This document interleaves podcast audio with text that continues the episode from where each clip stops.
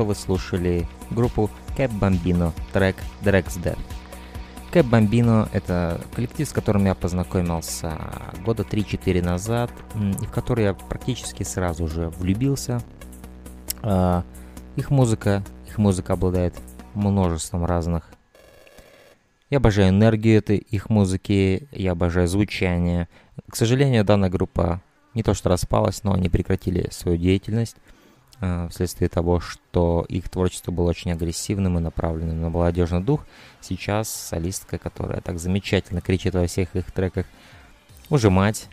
И среди фанатов есть мнение, что ребята уже сказали все, что они хотели сказать, и им нет смысла продолжать. Но, честно говоря, э, меня не покидает меланхолия, когда я просто вспоминаю эти клипы, которые они снимали, и как очень энергично и здорово они начали свою карьеру, то есть э, они даже какой-то их трека, то ли они записали специально, то ли он использовался Devil May Cry, то бишь то ли в промотирующих материалах, то ли даже в самой игре был трек этой группы. Но так или иначе у них куча офигительных запоминающихся треков. И, честно говоря, я, я не оставляю надежду, что когда-нибудь эти ребята вернутся, пусть с новым звучанием, пусть с новой какой-нибудь своей философией, но в каком-то каком-то виде я бы хотел видеть возвращение этого замечательнейшего дуэта. Ну а вам, дорогие друзья, я советую ознакомиться с, с остальным их творчеством. Это не так уж много музыки. То есть там, по-моему, у них всего два альбома. А, и нагнать вам будет это очень просто и очень приятно. И зацените их замечательнейшие клипы. Они очень клевые. Ну, а мы переходим к мясу, дорогие друзья. Twin Peaks эпизод 11. Для обсуждения 11 эпизода я решил позвать своего другого, замечательного знакомого, композитора, который, с которым мне всегда очень интересно говорить о музыке. Это человек в моей бойме э, людей, с которыми мне интересно разговаривать. Это мой человек, который, э, с которым я говорю о музыке. Но, впрочем, не только о музыке. Мы говорим с ним не только о музыке, но об играх и о кино. И в частности, мы очень часто с ним, ну, возможно, не так часто, как это когда-то было, но довольно нередко мы говорим о Линче, не только о Твин Пиксе, но о Линче в целом, о его творчестве, о таких персонах, как Николас Виндингрейв, об интересных авторах, и в том числе о Линче и о Твин Пиксе, о новом Твин Пиксе. Меня давно-давно зрела и сидела во мне эта идея позвать моего хорошего знакомого Павла Перепелицу в свой подкаст, где мы смогли бы поговорить с ним о Твин Пиксе. Поговорить, возможно, более детально, чем в наших переписках ВКонтакте мне, мне всегда казалось, что он сможет предложить интересную перспективу на то, как он познакомился с Peaks, что он о нем думает, что он думает о новом Peaks. Столько разных интересных тем в рамках просто одной вселенной Peaks можно было затронуть. Что ж, дорогие друзья, слушаем мою дискуссию с Павлом Перепелицей об одиннадцатом эпизоде Twin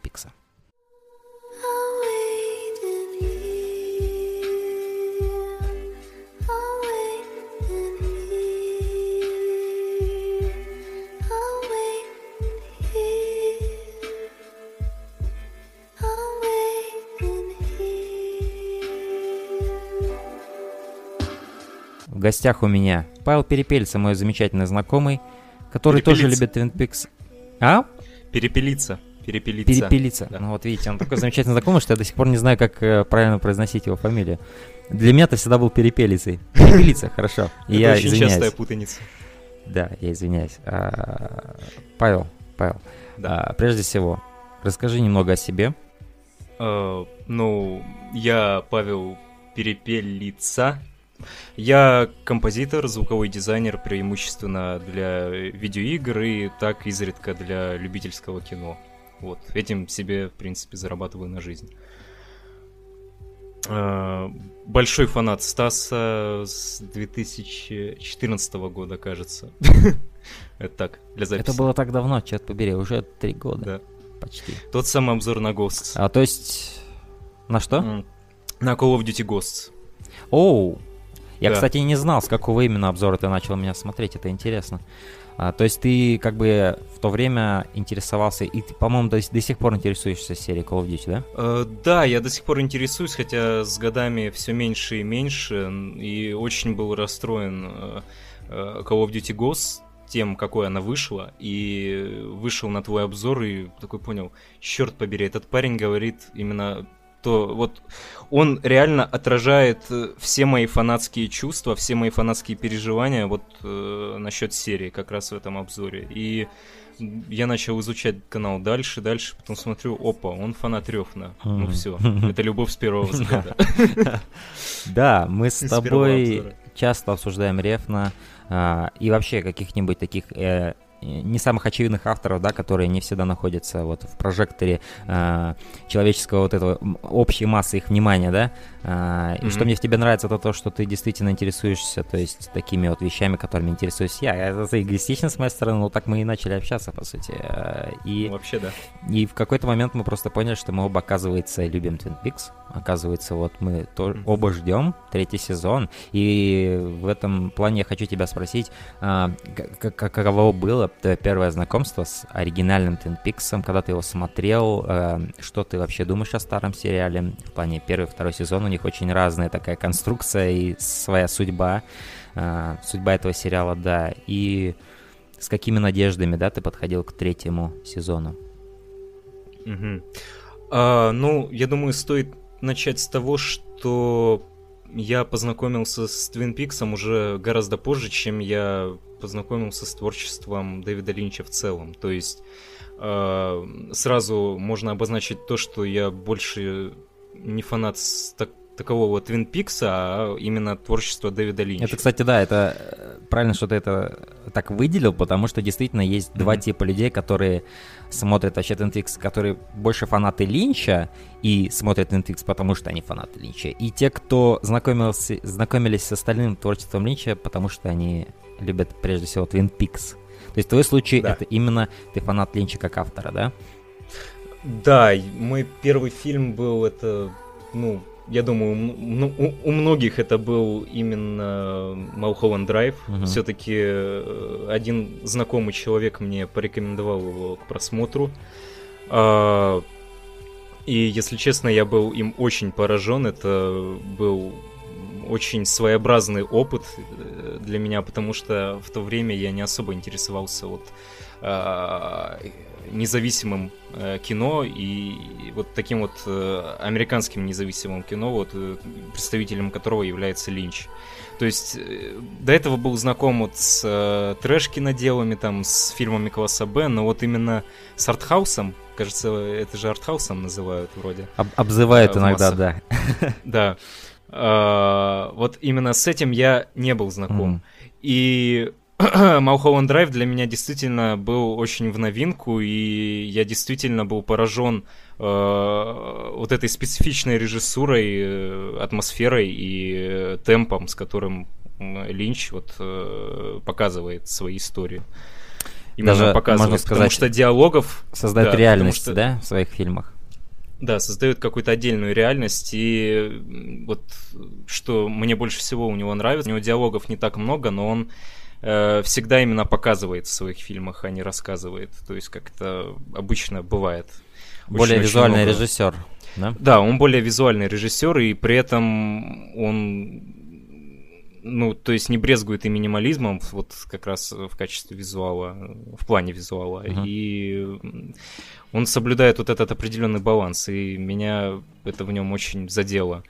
И дальше уже понеслось, там, начал буквально с его первой дебютной полнометражной работы, это... Э, Голова ластик, да. Да.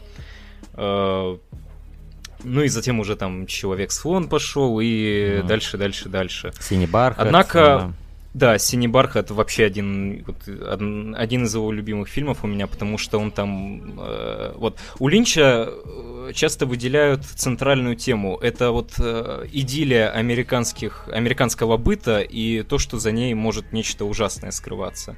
И в «Синем бархате» вот он как раз заложил вот эту часть своей э, центральной идеи. Можно даже в каждом творении. Можно сказать даже, что синий бархат это в какой-то степени такая скомпрессированный Twin Peaks такая идея. То есть не так много да, мистики, но очень многие элементы, которые он перенес в Twin Peaks, они по сути дебютировали здесь, вплоть до того, что Кайл Маклаклин здесь у него играет главную роль, так же как и в Twin Peaks. Ну. Такое ощущение, что это была их проба пера вот в этом, в этом, в этой реальности, вот этой вот идиллии американской жизни, за которой скрываются такие вот мрачные вещи. и какой-то психоз даже. А, Да-да. Это интересно, действительно. Синий бархат заложил многие основы Твин Пикса. Ну вот Да. смотри, если я тебя спрошу о его фильмографии в целом, что бы ты выделил как свой любимый фильм и почему? Ну, пожалуй, Малхолланд Драйв все-таки. Это был, во-первых, он был у меня первым. Во-вторых, Лос-Анджелес. Я люблю э, фильмы, где показывают Лос-Анджелес, хоть и в очень странном виде он его как-то показывает. Э, То есть город там чисто на втором плане находится. Мгм. Но он есть. Сам вот факт э, присутствия меня очень завлек. Это был один из моих вот... э, одна, одна из главных для меня причин, почему я захотел посмотреть этот фильм.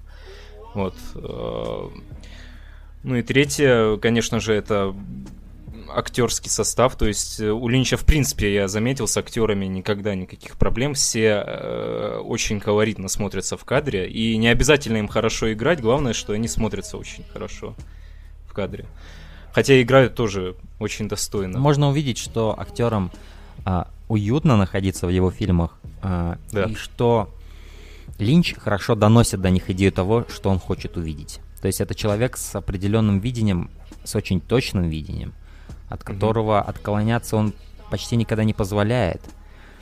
Но в то же время у него всегда разные актеры, разные люди, но все... Ощущается, что все понимают, что он хочет донести. А э, доносит он вещи очень нетипично. То есть... э, Да. то есть объяснить то, что он показывает, то есть я представляю, как сложно это объяснить. Но, видимо, у него нет с этим проблем. То есть он есть, есть э, режиссеры, которые хороши в плане создания концепта, да, э, нахождения идеи того, что они хотят показать, но они не могут это все, они не могут работать с актерами. Линч, он хороший там и там. То есть, э, Да. поэтому, поэтому в этом и сила его фильмов, потому что они очень странные, но они всегда очень органичны сами собой в своей реальности, в своей природе, и поэтому они кажутся всегда честными. И поэтому не возникает ощущение, что это какая-то претенциозная хрень, которая сама не знает, что она есть. То есть, смотря фильмы Линча, ты, возможно, можешь не понять многие элементы, но ты ощущаешь, что там есть какая-то внутренняя логика и какая-то правда того, как, Да. он- как оно все И- существует. Да. Да, и четвертый пункт, э, почему я люблю Малхолланд Драйв, это, конечно же, часы, просто часы обсуждения, что это было со своими знакомыми. Да. Вот Да. этим хорош Линч, потому что м, есть определенный круг людей, которые его смотрят, и вот э, даже какие-то новые пришедшие люди, которые начали с Твин Пикса и затем э, тоже, как и я в свое время после Малхолланд Драйва, начали изучать его творчество. И вот за это я персонально люблю Малхолланд Драйв, потому что именно из-за этого фильма мы часами сидели в скайпе, обсуждали и анализировали все происходящее. Интерпретировали, Иск- короче, да. Да, да, искали какие-то тоже и по сети э, трактовки Мгм. фильма, сравнивали их со своими ощущениями и так далее. В общем, вот э, за это мне действительно очень нравится его фильм. И что замечательно в его фильмах это то, что даже без вот этих вот объяснений, даже без, э, возможно, когда у тебя нет конечного такого понятия об истории, что там произошло, ты всегда можешь просто наслаждаться этими фильмами на уровне ощущений и получать от них удовольствие на уровне ощущений, даже без ответов. А, и по сути, Да. мне всегда казалось, что Линч как раз с таким умыслом и делает эти фильмы. Не обязательно. То есть это определенно, его фильмы определенные это ребусы в какой-то степени. Но он создает эти ребусы как будто даже не с, не с целью того, чтобы их решали, а с целью того, чтобы их ощущали. Это странно, да, казалось бы, ну ребус надо создавать для того, чтобы испытывать человека, сможет ли он его решить. Но в его случаях ребус это как будто просто платформа для чего-то другого Да, совершенно. В которую зритель погружается, и он Мгм. становится вот будто отдельным участником Мгм. Этого всего действия. Но вот все-таки насчет э, Линча еще вот что скажу, что я прям не заядлый фанбой его, в том смысле, что признаю, что у этого старика бывает провал. Ну, теперь старика. То есть я не очень люблю внутреннюю империю. Э, Мне не очень нравится вторая половина шоссе в никуда, хотя первая просто потрясающая. Вот. Шоссе в никуда я посмотрел впервые вот очень недавно. Очень недавно. Н- Наверное, и двух месяцев не прошло, и мне не понравился этот фильм. Он мне не понравился. Мне, мне, мне показалось, что кое-какие ребусы там были просто ради странности или просто ребус ради ребуса. И вот это был, по-моему, Да, есть единственный такое. момент, когда я почувствовал, что меня просто водят за нос просто для того, чтобы водить меня за нос. То есть какого-то духовного experience а я там не ощутил, честно говоря.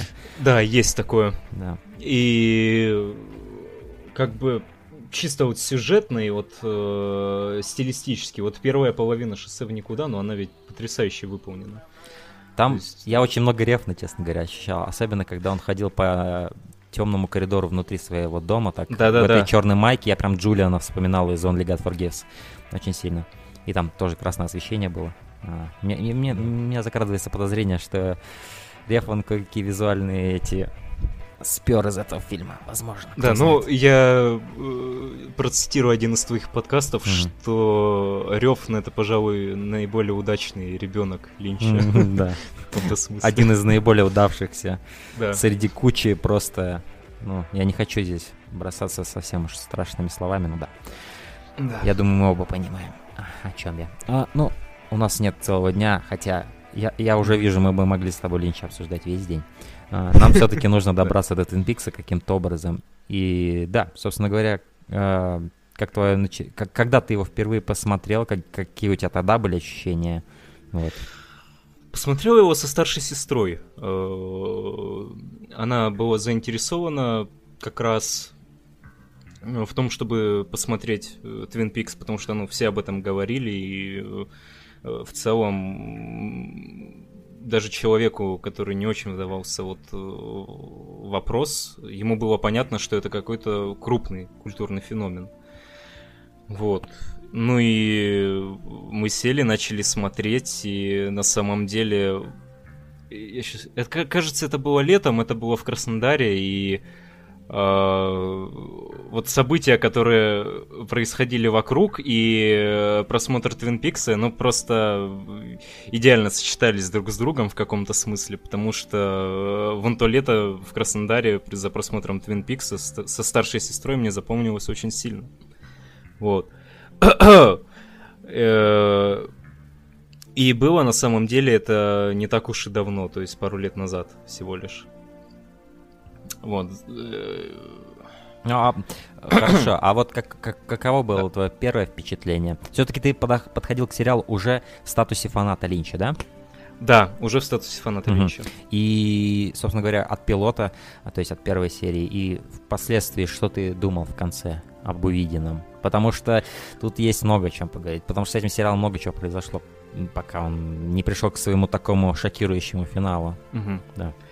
А, Первый сезон я смотрел как вкопанный, это однозначно. Ну, я думаю, это у многих так было, потому что, несмотря на то, что э, сериал снят очень давно был, э, он до сих пор смотрится очень свежо и э, нету вот этих вот типичных э, стереотипов о том, что, ой, старые сериалы, у них все так медленно, все так неинтересно, все так э, нет вот этого крючка какого-то, который вот э, тебя тянет, тянет, вот, э, чтобы ты смотрел эпизод за эпизодом. Э, с Твин Пиксом такого совершенно не было. Вот не зря все-таки говорят, что он изменил телевидение, потому что он действительно э, обладает вот таким вот э, действием. Э, Второй сезон был, ну, очень очевидно слабее э, первого, потому что э, сюжетный, как бы, основ- основной крючок в первом сезоне был, это кто же убил э, Ло- Лору Палмер. Так точно. А, Мгм. В последующих э, этого крючка уже нет, и нам всего лишь э, начинают рассказывать какие-то сторонние истории, закрывать какие-то вот э, сюжетные линии и так далее и тому подобное. Вот. Но, конечно, последние эпизоды, где, э, собственно, Купер, э, Купер. в черном вигваме да, бегает. Ч- Купер в черном вигваме и Это наркомания. найти вход. Это наркомания, ну черт побери, как же Да. это было круто. И- Я так Вот. скажу, меня, пожалуй, никакой фильм не пугал никогда в жизни, чем когда Лора Палмер начала визжать в черном вигваме в конце Твин Пикса второго сезона. Ты помнишь этот крик закатистый? Да, конечно. Еще этот рваный монтаж и... И э, перемотанная назад крик вот этот ее. И когда они с Это Бобом начали смеяться, злой Купер и Боб, меня реально про- пробирали мурашки. Это было очень страшно. И добрался до этой последней серии. Я, по сути, я поначалу и не добрался до нее. То есть, как это было? Я еще не знал тогда всей подноготной, как снимался второй сезон. То есть первый сезон, это понятно, 7 Мгм. эпизодов совершенства, да, в какой-то степени. Это вот такой вот, вот это, наверное, лучший Twin Peaks, который у нас когда-либо был, я считаю, по сей день. Вот. мгм. А, дальше был второй сезон, который начался очень хорошо, но потом было раскрытие убийства, э, кто убийца. И оно было сделано отлично, но после него как бы куда, куда ты пойдешь, да? Куда ты дальше пойдешь? История уже рассказана. И Линч, э, как все знают, не хотел вообще рассказывать, кто убийца. Потому что Мгм. убийство Лора Палмера было всего лишь поводом для э, рассказа других событий, да? Хоть Да. Лора Палмер всегда была замешана в центральном, но кто ее убийца, это по сути был, это был инструмент, но не цель всего этого. А, Его заставили это сделать. И, соответственно, что произошло, сериал окончательно потерял все рейтинги. И они начали просто доить Twin Peaks. Все, что от него осталось. А без Линча как это можно было делать? Ну, просто взять тех, кто остался в сюжете, начать рассказывать о них. И это по-своему было прикольно, на самом деле. То есть там была вот эта девушка, женщина, я забыл, как ее зовут, с повязкой на глазу, которая адреналин подскочила, она там начала, помнишь да? Мгм. Такие комедийные Да. серии были. Был, был еще какой-то эм, Уиндом Эрл, помнишь, э, этот агент ФБР, Мгм. который Да-да-да. стал новым Бобом, так скажем, порабощен Бобом. Он, он был довольно фановый персонаж. Но там было столько вот этой вот шизофрении, вот этого вот, э, этого тимпиксовского юмора. То есть, что было здорово в Пиксе? Это как в Metal Gear. То есть здесь были абсолютно мрачные вещи, какие-то абсолютно невероятные переживания, но в то же время здесь всегда была, соседствовало это всегда все с такой комедией. Иногда абсурдной, иногда милой комедии, да? Но когда весь сериал превращается вот в эту комедию абсурдную, ты начинаешь немножко сходить с ума и уже э, начинаешь задаваться вопросом, как, как, я сюда вообще пришел? Как, то есть ты медленно это до тебя доходишь, что что-то не то с сериалом, что-то ушло отсюда. И когда ты особенно не знаешь все это подноготное, это еще больше на тебя нагоняет такой эффект, что типа, what the fuck? И Да. тогда, когда ты этого еще и не знаешь, что Линч уже здесь ничего не делает, потому что в конце каждой серии ты видишь Линч Фрост, Productions или что, как это там называлось. Ты вроде думаешь, ну вроде эти же ребят делают, какого хрена происходит? И в итоге я бросил сериал где-то на серии, там, я не знаю на какой. Во втором сезоне где-то 20 с чем-то серий, ведь так? А, Да. и Там, я не помню точно сколько, но там их было больше, чем в первом. 21, что-то такое, да. Или 22 серии. Я сериал бросил где-то серии на 18, наверное, потому что меня уже, ну все, с меня хватит, ну это какая-то чушь началась. И, э, но потом я узнал, что последнюю серию снял Линч. И я такой, окей. Я понял, что вся вот эта шизофрения, оказывается, Линч за нее не ответственен. И оказывается, есть смысл досмотреть все-таки. Хотя я мог сразу скипнуть и перейти к последней серии, но я решил, окей, окей, я перетерплю ради этой последней серии. Я был очень вознагражден. Последняя серия Twin Peaks второго сезона — это нечто. Это нечто, это сорвало мне голову, и я просто... Я был рад, что я все-таки досмотрел. И стоит все-таки поговорить об этом финальном кадре, где Купер просто слетел с катушек, ты не понимаешь, почему он так себя ведет, он бьется головой о зеркало и очень-очень жутко. Да, да. How's Annie? Ну, это, это, это реально меня в такой вогнало депрессию, потому что, во-первых, Купер это такой был всегда приподнятым духом, такой эгегей, агент ФБР, гордость Америки, и ты болеешь за него. Он как луч света в этом мраке.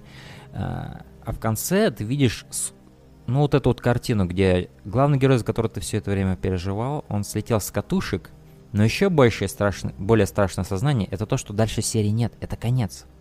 И ты поверить Да. не можешь. Как это могло произойти? Вообще, как это можно было вот так закончить? Да, еще он заканчивается вот, э, вот этим э, стоп-кадром э, с Да. Купером и мрачная музыка Бадаламенти Да. и все, и титры. Музыка Эх. это последний гроб в крышку, о, последний гроб в крышку гвоздя, да. То есть это вот действительно последний выстрел, хедшот. И ты сидишь, и ты Да. просто не знаешь, ты, ты уже перестаешь верить в, в то, что добро осталось в этом мире. Да, поэтому для многих, наверное, было радостью то, что Линч, оказывается, снял еще и полнометражку. Это Вот да, но э, когда ты ожидаешь продолжения, тебя, оказывается, встречает приквел. То есть Да. все хотели узнать, что было после, но Да, Линч но- сделал немножко, немножко наоборот. Скажем так, на 180 градусов наоборот, да. Да, и вот, кстати, Firewalk With Me это одна из тех вещей, э, которые сделал Линч, и которые Мгм. мне не очень нравятся, потому О. что Да, вот, точнее как, мне Firewalk with Me нравится частично, то есть вот эти все ФБРовские фишки, uh-huh. э, в целом вот эта вот вся эстетика, э, тема Вигвама и э, прочее, прочее, прочее, оно мне нравится, но э, вот эти похождения Лоры, они меня постоянно заставляли выключить сери... угу. сериал, а фильм. А что именно тебе в них не понравилось? Не знаю, как-то я уже точно не помню то, по ощущениям, потому что я смотрел ее один раз и то постоянно э, ставя на паузу uh-huh. и уходя куда-то uh-huh. по делам. Но мне казалось, что вот мы заговорили о балансе, о том, что вот э, у Линча была идеальная пропорциональность там юмора, Да-да-да. мистики, э, если хотите, экшена какого-то. Э, своеобразного, то вот как раз в сегменте с Лорой, ну, нет. Единственный плюс мне Firewalk with Me Дона нравится больше, чем в сериале. Я бы сказал, они мне обе нравятся, но, пожалуй, я с тобой соглашусь. Да, она классная. Я, я даже думал, размышлял о том, а что было бы, если бы она весь это время, все это время играла вот эта актриса. А, мне, мне очень нравится Firewalk With Me, и там есть абсолютно невероятные сцены, где Лора с отцом сидят в машине, и к ним приезжает этот однорукий чувак, и он говорит, это твой отец, а его а, а Лиланд Палмер э, давит на газ, но при этом не, не, не пускается, потому что mm-hmm. там э, как бы а, красный свет горит. Он не может поехать, mm-hmm. и этот на них кричит, показывает это кольцо, Лора сходит с ума, начинает кричать, этот звук двигателя, и этот чувак, он продолжает кричать, которого она даже не знает, что это за однорукий чел, вообще псих какой-то. Вот, а он, mm-hmm. а он пытается ее предупредить, и вот эта вот сцена, вот эти безумия, их очень много в Firewalk With Me. Например, есть сцена, где а, он так жутко начинает подергивать ее за щечку а, за столом, когда они yeah. сидят, и она так очень боится его и плачет, а он с такой маниакальной улыбкой на нее смотрит. Вот чувак... А, а, господи, я забыл, как его зовут, а, я надеюсь, что я вспомню, а, который играет Лиланда, он невероятен в этом фильме. Вот он изображает... Рэй Уайс, Рэй Уайс. Кажется, да, да, точно, точно, спасибо. он отлично изображает отца, порабощенного демоном. И, по сути, там и раскрывается, что он насиловал все это время Лору, mm походу, с детства. Это очень мрачно, очень мрачно. Да, здесь баланс смещен в сторону мрака очень сильно. mm Что интересно, на самом деле Линч снимал огромную кучу комедийных сцен для этого фильма с остальными ну, актерами. Собственно, каста. сам сегмент вот с ФБР, он довольно-таки комичен в чем-то, да. Да. да. Ну и этих сцен было очень много, но в итоге он почти все их вырезал и поставил только вот фокус на Лорион. Поэтому в этом плане, mm. можно сказать, это такая мрачная версия Твин Пикса, которая фокусируется именно на Лори больше, да, нежели на самом Твин Пиксе и ее и, и тому, как она пришла к этому. Да, то есть как, как в любом убили. случае, да. да. В любом случае это материал обязательный к ознакомлению, особенно к тем, кто собирается только вот сейчас смотреть третий сезон. И там много мифологии объясняется насчет Вигвама, да. и все, карлика да. и всего остального. То есть это да, это определенно. И Missing Pieces можете посмотреть. Это, то есть это вот этот вырезанный самый материал, там очень тоже много информации, mm-hmm. просто крутых сцен. Но 25 лет прошло, мы 25 лет находились в коме, а, потому что мы... Потому что я всегда... То есть я когда посмотрел Peaks? Я посмотрел Peaks где-то лет 5 назад, первый, наверное. А, и за эти 5 лет, когда я посмотрел после этой последней серии, не было, наверное, такого года за этих 5 лет, даже полгода не проходило, чтобы я не, не возвращался к этой сцене с Купером. Время от времени я вспоминал и с досадой думал об этом что, черт побери, мы так и не получили продолжение. И это до сих пор не дает мне покоя, потому что это такой мрачный финал, и он так много оставляет вопросов после себя. И черт, ты, тебе просто обидно за Купера, за Тенпик, за Линча, за всех тебе обидно, за, за себя самого тебе обидно, потому что ты остаешься без, без завершения, да? То есть это вот как, как у меня было с Берсерком, когда я посмотрел оригинальный аниме-сериал. Там тоже все кончилось тотальным пиздецом, а, без продолжения. А, но вот первые слушки, когда заползли о том, что Twin Peaks может вернуться, я, конечно, был в очень приподнятом настроении. Ты помнишь, как, как, ты узнал об этом, что сериал возвращается, и что ты об этом думал? А, это был как раз, э, кажется, вот тот момент, когда я начал знакомиться с Twin Peaks. Именно тогда уже поползли... Это 2015 год был. То есть ты очень вовремя начал с ним знакомиться, для тебя Да, не, я не очень, было. очень вовремя начал с ним знакомиться, и вот как раз это было лето 2015-го, я вспомнил наконец. Вот.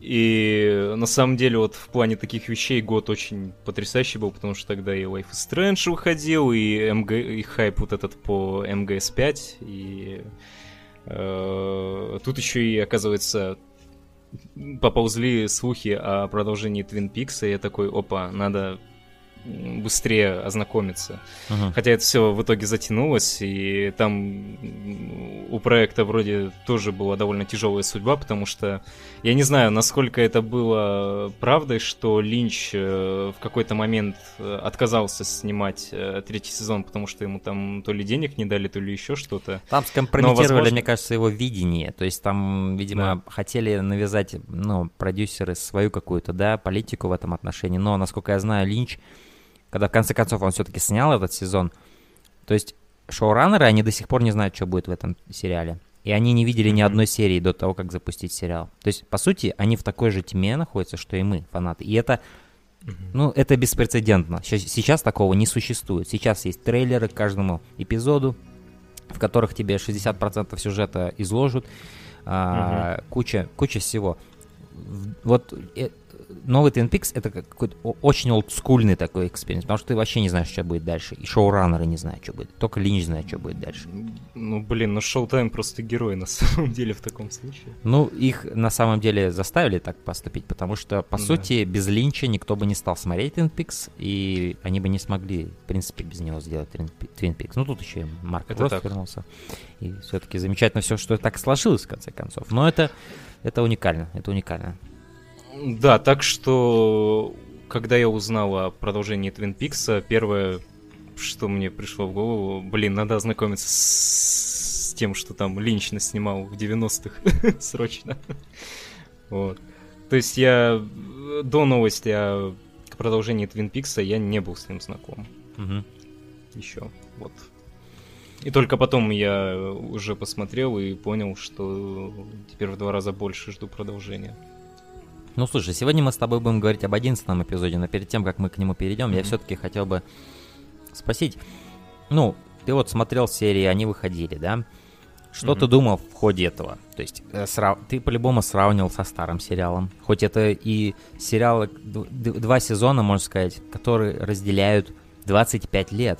Много изменилось в телевидении, вообще в самом Линче много чего изменилось. Много он фильмов снял с тех пор, как он закончил с Твин Пиксом свои дела. Но все же невозможно не сравнивать, невозможно не отсылаться к тому, что ты видел до этого и что ты полюбил до этого. В конце концов, как ты вот входил в этот новый сериал, с какими переживаниями, и что ты думаешь о вот этих 10 эпизодах сейчас? А, ну, вообще вот сравнение со старым сериалом у, меня было только первый эпизод. Дальше я понял, что это совершенно новое. Мгм. Что-то совершенно новое. Потому что... э, то есть ты, как бы нам показывают вот этот сегмент э, в самом Твин Пиксе, оно как бы, ты п- благодаря ему понимаешь, что это все еще Твин Пикс, но в то же время нам показывают, ну вообще вот э, география сериала, она ну просто э, там чуть Разрослась очень до- сильно. да, очень сильно разрослась и э, как-то все стало масштабнее и э, по-другому, но все еще знакомо. То есть по-другому, но все еще знакомо как-то. Мгм. Вот, поэтому первые эпизоды я был немножко не разочарован, я был растерян. Да, ты, то есть ты пытался проанализировать то, что ты сейчас увидел, что это значит для Твин Пикса, да? И для тебя, как Да. и для того человека, который любит Твин Пикс и Линча. Да, но в то же время вот э, я не знаю, я, наверное, эстетику оригинального сериала ценю меньше, чем э, вот эти стилистические приемы Линча. Мгм. То есть э, его вот это заигрывание с рваным монтажом, со звуками и вот с картинкой. Э, Поэтому я как-то вот не особо... То есть я сначала был растерян, но потом я как-то очень-очень быстро привык и понял, что мне оно нравится все-таки Мгм, больше, чем мгм. нет. Mm-hmm. Вот, но опять же, это вопрос не сравнения с оригинальным сериалом, а любви вот к старику, собственно. Mm-hmm. Вот. И согласен ли ты с э, таким мнением, которое очень популярно сейчас среди фанатов э, Твин Пикса и Линча, и вообще тех людей, кто смотрит третий сезон, что в этом сезоне он, по сути, делает не только Твин Пикс, но продолжает многие, продолжает и возвращается ко многим идеям, которые у него были в других его фильмах, и в какой-то степени, что в новом Твин Пиксе живут все его остальные фильмы. Э, в высшей степени согласен с этим, потому что реально возникает ощущение, опять же, э, хотя бы вот взять вот этот взрыв Тринити, э, ну, испытание ядерной бомбы Тринити. Да, да. А, кажется, в голове Ластики там же тоже в кадре проскакивала фотография вот э, запечатленная вот этого вот гриба ядерного. Mm. И вот благодаря таким вот мелочам я уверен, что на самом деле в фразах, в э, постановке кадра и так далее можно на, э, так или иначе найти вот, вот эту вот мысль, которую он вел через все свои фильмы. Но и опять же, э, возвращаясь к Малхолланд Драйв, он же изначально хотел делать из этого сериал. Да, так точно. Вот, и мне почему-то кажется, что вот то, что ему не дали сделать тогда, он решил вот как-то сейчас. Он Пускай... очень умный мужик, можно заключить все это, потому что да. он использовал возможность, когда ему дали кучу бабла, чтобы... Черт побери, если я возвращаюсь на телевидение, если мне дают деньги, а почему бы просто не сделать кучу всего, кроме Твин Пикса, что я хотел сделать, и при этом сделать это все так, что оно бы уживалось друг с другом в этом новом Твин Пиксе. Короче, он это делает. это... Я думаю, этого мало кто ожидал. Вот, то есть многие люди спекулировали, каким будет новый Твин Пикс, что это будет вообще. Вот новый Линч, который снимает все на цифровые камеры, как он снимет новый Твин Пикс? Я не думаю, что... Я не думаю, что он хотя бы, блин, 5% фанатов знали, и точнее подозревали или могли представить себе, что они увидят здесь и Малхон Драйв, и Голову Ластик, и Синий Бархат, и все остальные его фильмы в этом новом Твин Пиксе. Это было абсолютно mm-hmm. неожиданно. То есть в этом плане, то есть если в, в старом Твин Пиксе, представь, как в 90-е годы люди реагировали на такой абсолютно уникальный контент, так назовем его современным этим ужасным словом, да. То есть э, что-то совершенно новое было, поэтому люди и полюбили Twin Peaks, потому что он был, ну, он не был ни на, ни на что похож. Конечно, я, я бы не сказал, что новый Twin Peaks в, так, в такой же магнитуде, да, удивляет людей, mm-hmm. потому что сейчас люди повидали много всего, их уже довольно сложно м- удивить. Но все-таки Линч в какой-то степени продолжает удивлять, и, и в этом большая заслуга, на самом деле, нового сезона в том, что он это не просто возвращение во что-то знакомое в Twin Peaks, да? да? Это как и тогда что-то новое. И вот это на самом деле плюс, который, возможно, не все сейчас оценят, но оценят после, когда этот сезон кончится.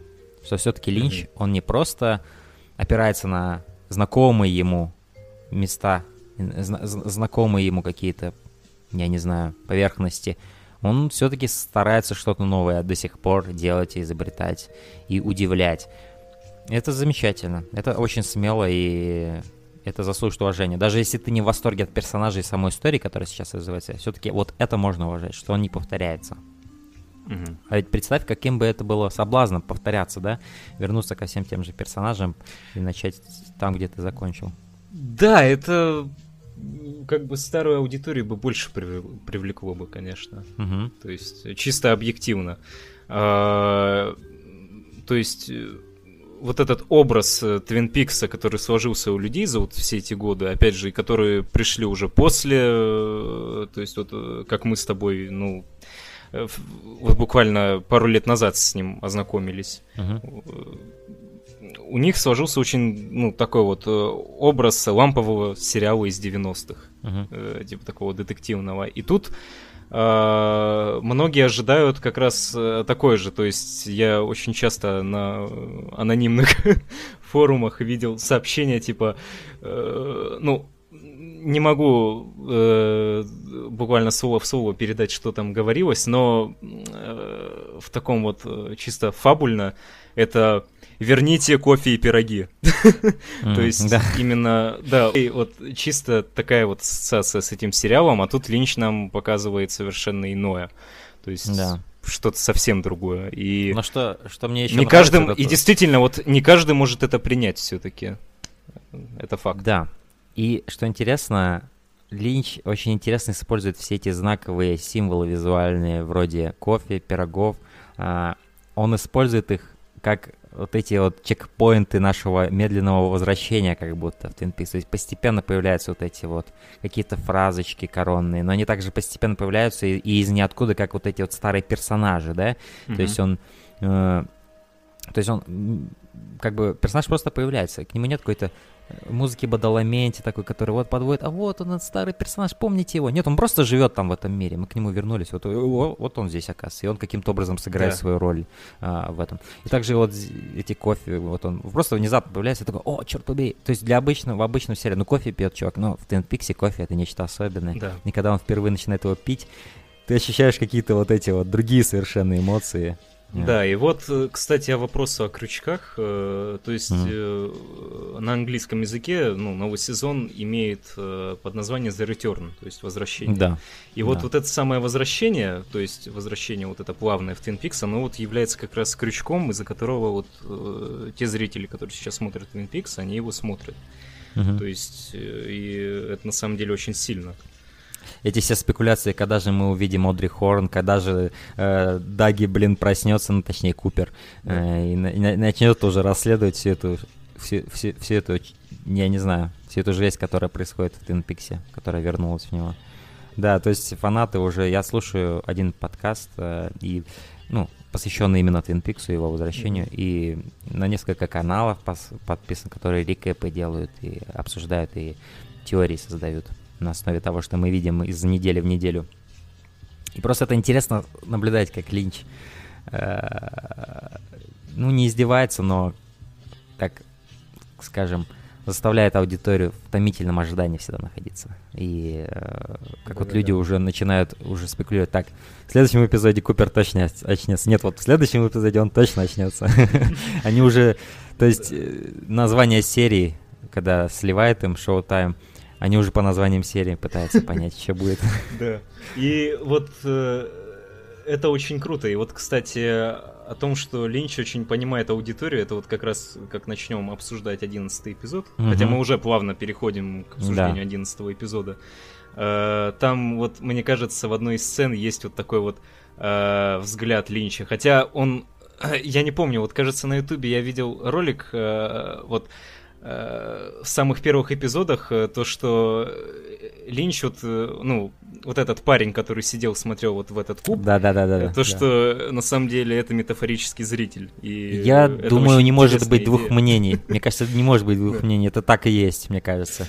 Да-да-да. Вот это очень интересно, и мне кажется, вот в новом эпизоде тоже вот есть нечто такое да, это э, штука с коробкой этой стеклянной. Да, да, да, да, да. Вот как... именно вот эти э, э, двое братьев, которые, как же меня, как же я хочу убить этого Дугласа Джонса. И вот прям видно, что вот Линч, он знал, что вот зрители, они будут да. беситься из-за этого. Вот то, что их будет Но в то же время, я, что гениально, это все кончается тем, что они все-таки любят Даги. И это ведь так да. и есть, мы все любим Даги, все равно. Как бы мы не хотели, чтобы Купер вернулся, за Даги уморительно наблюдать, и за тем, как вот каждый раз смертная опасность просто минует его, и как он взаимодействует с другими людьми, повторяя их последние слова, и как бы этого достаточно, да, и, чтобы функционировать. Да, и, собственно, Даги является вот как раз одним из этих крючков тоже, mm. за которых мы смотрим новый сезон я думаю. Hello!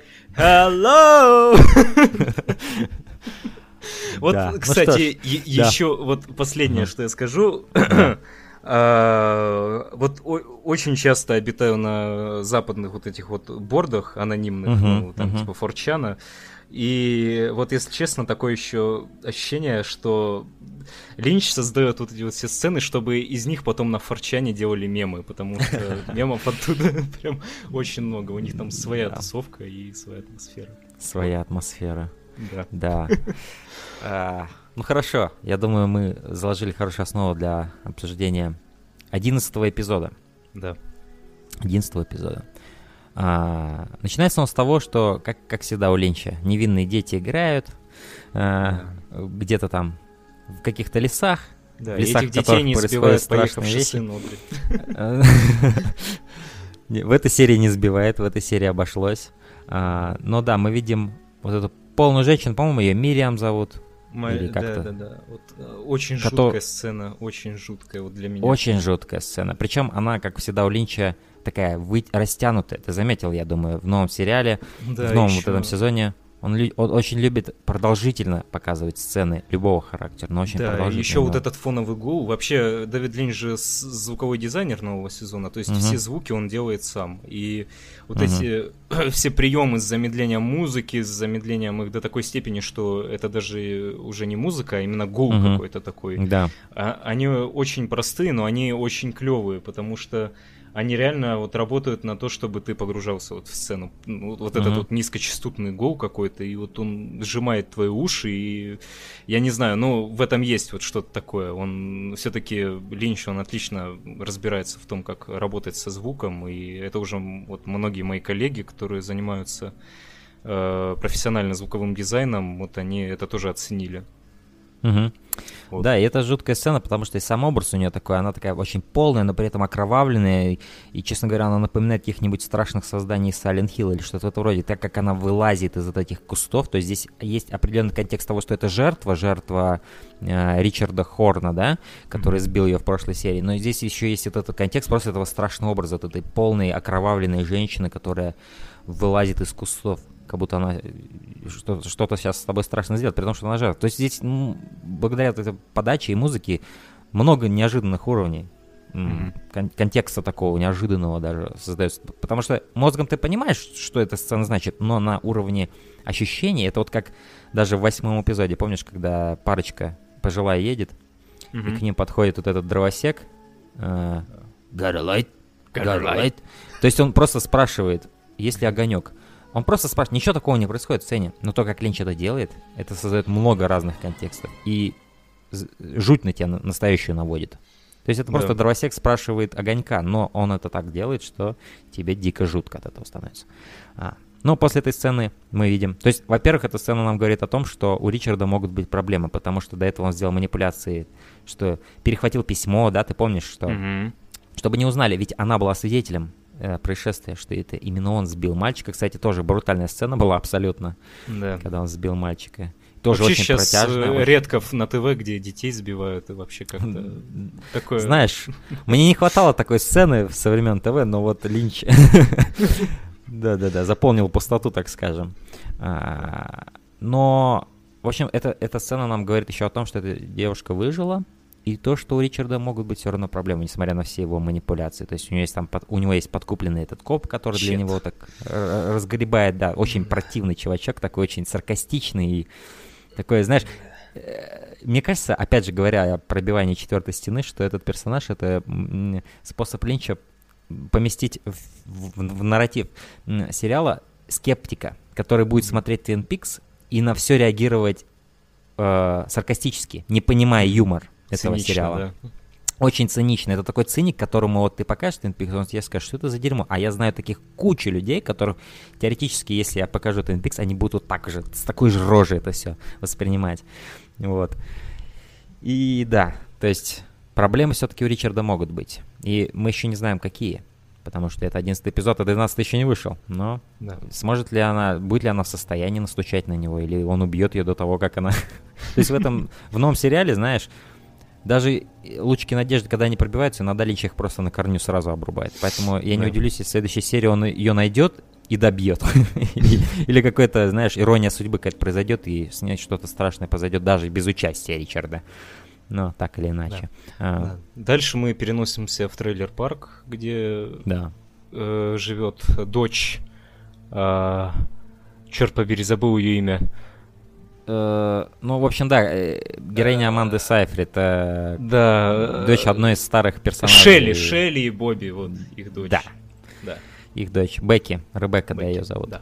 А, Это новый персонаж, а, но такой персонаж, который исходит э, прямо из старых персонажей, да, то есть это новое поколение Twin Peaks. Да, это именно то поколение, которое повторяет ошибки своих же родителей. И в этой серии это очень яро выражено. Ну, Да. мы еще перейдем к более поздним сценам. Но эта серия, я бы сказал, да, в какой-то степени одним из главных фокусов 11 эпизода это, а, то есть повторение ошибок старого поколения э, у новым Да, поколением. но новое поколение, я вот м, уже подзабыл, но тут прям очень экстремально, прям именно за счет подачи. Мгм. Гротескно так довольно. Да, очень То есть- гротескно. То есть, э, то есть парень, парень э, Ребекки, Бекки, это по сути такой, скажем, повторение, опять же, образа, каким был Бобби в старом сериале. То Да. есть это такой безбашенный чувачок, далеко не такой красивый, как Бобби был, потому что этот рыжий чувак, он реально отвратителен внешне, не знаю, что Да, я его видел в фильме «Прочь», кажется, он назывался, да. А я знаешь, тебе скажу, где он еще был, и ты удивишься, возможно. Ну. Он был старикам тут не место, а теперь представь, кем он там был. Э, Я что-то припоминаю, кажется. Я что-то начинаю припоминать. Это один из двух пацанов на, э, на, на велосипедах, которые в конце Чигуру дают футболку. Он один из двух. А! Внезапно. Да, это, это по-своему гениально. А, но Бекки, Бекки несется, несется, и мы больше часть даже не знаем, чем она так... э, Ну, то есть мы можем представить себе, чем она так раздосадована, но она с пистолетом несется э, кому-то мстить, кого-то убить она хочет. И у Да. нее очень... и Аманда Сайфрид очень здорово играет просто в этой Да, сцене. если честно, я даже сначала не понял, она разгневана или напугана. Мгм. То есть она звонит э, Шелли, ну, своей матери, Да, и говорит, типа, срочно машину, это связано с, вот, с, э, как его звали, забыл. с этим рыжим ублюдком. Да, с короче. этим рыжим ублюдком. И ты не понимаешь сначала, то ли с ним какая-то беда случилась, она стремится его выручить, Мгм. то ли что-то иное. Э, И оказалось вот как раз второй вариант, что-то иное. Только я это понял вот как раз, когда она э, э, вынимает э, откуда-то там из-под дивана пистолет. И э, когда уже Шелли подъезжает к, к ее трейлеру, она э, вырывается такая и говорит, я прикончу его, или что-то в, в этом духе. Да, Вот, вот тогда я понял, что вот, да, тут, тут что-то иное. да. Рыжий ублюдок что-то натворил. И в предыдущей серии мы видели, как он по- почти ударил ее. То есть это Да. вот отношения как с Бобби были у Шелли, в точности. То есть они очень похожи на самом деле. Да, хотя Даже Бобби я бы сказал, исправился. Бобби, да. Бобби справился. По большей И, части ну, благодаря отцу, конечно. Он очень трансформировался. Бобби из нового Twin Peaks это ничего общего не имеет, кроме а, внешних сходств. Ну и то он седой стал. Да. Так что да- даже здесь его сложно узнать на самом деле в этом плане. Седой и худой. А, ну да, в итоге это оказывается измена, мы видим, как рыжий ублюдок, мы его будем называть рыжий ублюдок, весь подкаст, а, как он Стивен. стоит со своей, со, со своей любовницей снизу в, э, лестничном пролете, ожидает, пока его Да.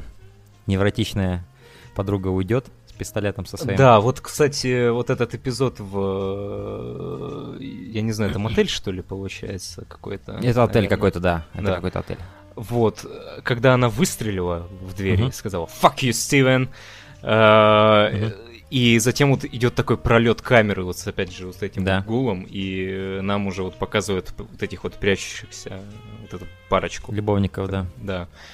Э, Вот э, что может олицетворять вот этот вот пролет камеры? Это некий такой вот э, то ли гнев вот героини, которая, которая вот все-таки с каким-то таким вот запозданием доносится до вот этих вот до вот этой Мгм. парочки прячущейся. Как раскатывается, как волна ярости. да. да, вот как волна ярости такой раскатывается. Вот э, мне вот интересно вот все-таки, что э, имел Линч вот э, с чисто вот с визуальной точки зрения.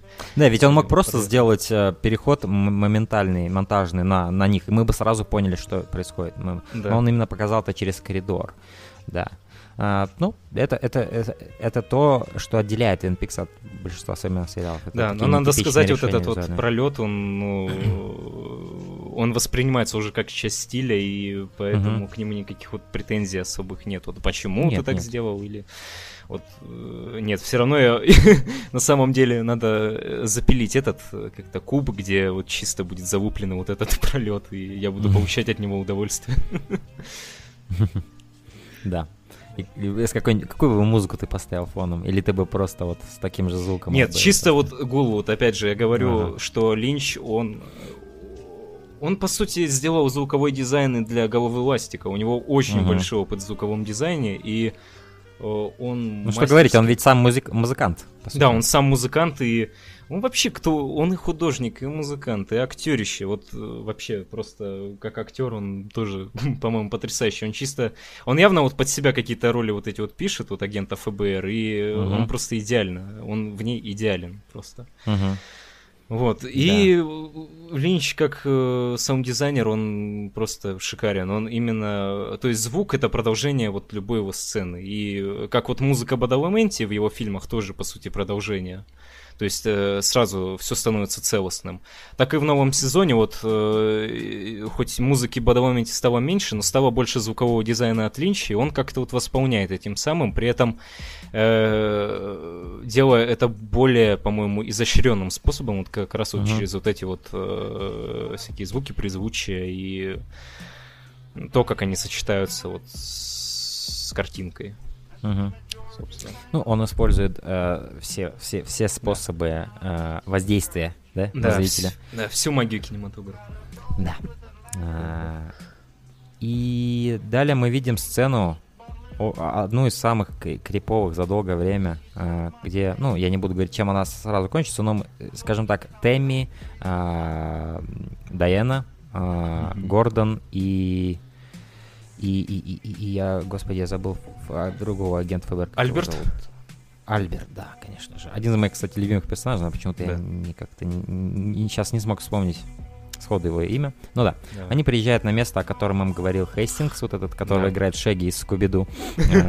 Э, и а, то самое место, то есть мы уже знаем об этом месте из предыдущей сцены из предыдущей серии, когда он так мрачно описывал, что они пришли туда, они увидели там собственно говоря, Брикса, майора Брикса, который mm-hmm. взлетел, его голова отделилась от тела, и чем мне нравилось в той сцене, это то, что он просто это все рассказывает, а тебе жутко, ты это все визуализируешь у себя в мозге, это действительно реально жутко. Да. А, просто из его рассказа. Это очень хорошо была поставлена сцена. И в этой сцене, в, в этой серии, в этой сцене, вот, о которой мы сейчас говорим, они приезжают на это место, и у тебя уже сразу есть предвкушение. Господи, сейчас здесь такая жесть начнется. Ведь он описывал это место, там такие... И сразу видно вот эти бомжи там невидимые, да? Лесорубы, да. Ходят сзади, да. Э, и ты уже такой, да, здесь реально что-то сейчас произойдет. Да, причем такой вот чисто вот э, домик такой еще вот этот э, неприметный, который да. вот уже является обычным для вот этой одноэтажной Америки. Да. Вот. Абсолютно неприметный. Да, абсолютно неприметный. Опять же, вот, вот эта центральная идея Линча, то, что за идиллией, за вот этим типичным таким американским бытом что-то мрачное скрывается. Вот Даже я вот дико обожаю. Вспомним вот Малхолланд Драйв, где они в кафетерии в этом сидят, и он описывает ему, говорит, я, у меня был сон, что если я зайду в этом кафе вот за этот угол, то там какая-то хрень вылезет, и я умру, короче. Помнишь, да? да? да. Это, опять же, абсолютно неприметное место среди бела дня, какое-то кафе там в Лос-Анджелесе. И, и в центре вот города, был... по сути, да. По сути, то же самое ведь происходит, что и в, в, в этой серии. То есть он делает build-up в плане рассказа, он рассказывает тебе, что произойдет. Mm-hmm. А потом это происходит. И, и тебе страшно, потому что ты думаешь, это реально произойдет или нет. И это происходит, и тебе от этого страшно. И здесь то же самое, по сути. В прошлой серии он нам рассказывал, что произойдет, да? Угу. Что есть вот это страшное место, куда если ты придешь, там паранормальные явления происходят. Да. Это очень все страшно. И здесь они приезжают на это место, то есть, по сути, это та же, так же, та же, та же прогрессия вот этой сцены, что и была This is happening. да. It is happening again. again. Uh, да, и по сути Гордон такой очень смелый ФБРец, он, видим, видно, он сразу более обезбашенный, чем Альберт, потому что Альберт так с опаской идет, а Гордон просто идет вперед. Он очень прямой чувачок такой. Вот. Хотя э, вид, уже было видно в этом сериале, что он часто свою прямоту и вот эту глуховатость иногда он себе э, использует ее для себя, в своих целях. Mm-hmm. Потому что там, где кто-то подумает, что он чего-то не заподозрил, он на самом деле все знает об этом. и где-то он использует свою глухоту, чтобы, типа, не дослышать то, что ему будет выгодно не дослышать. Вот.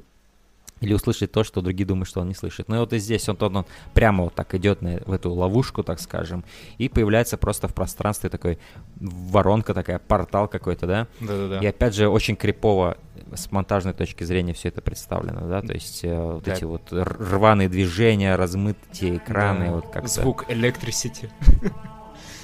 Да-да-да. Что ты думаешь об этой сцене вообще?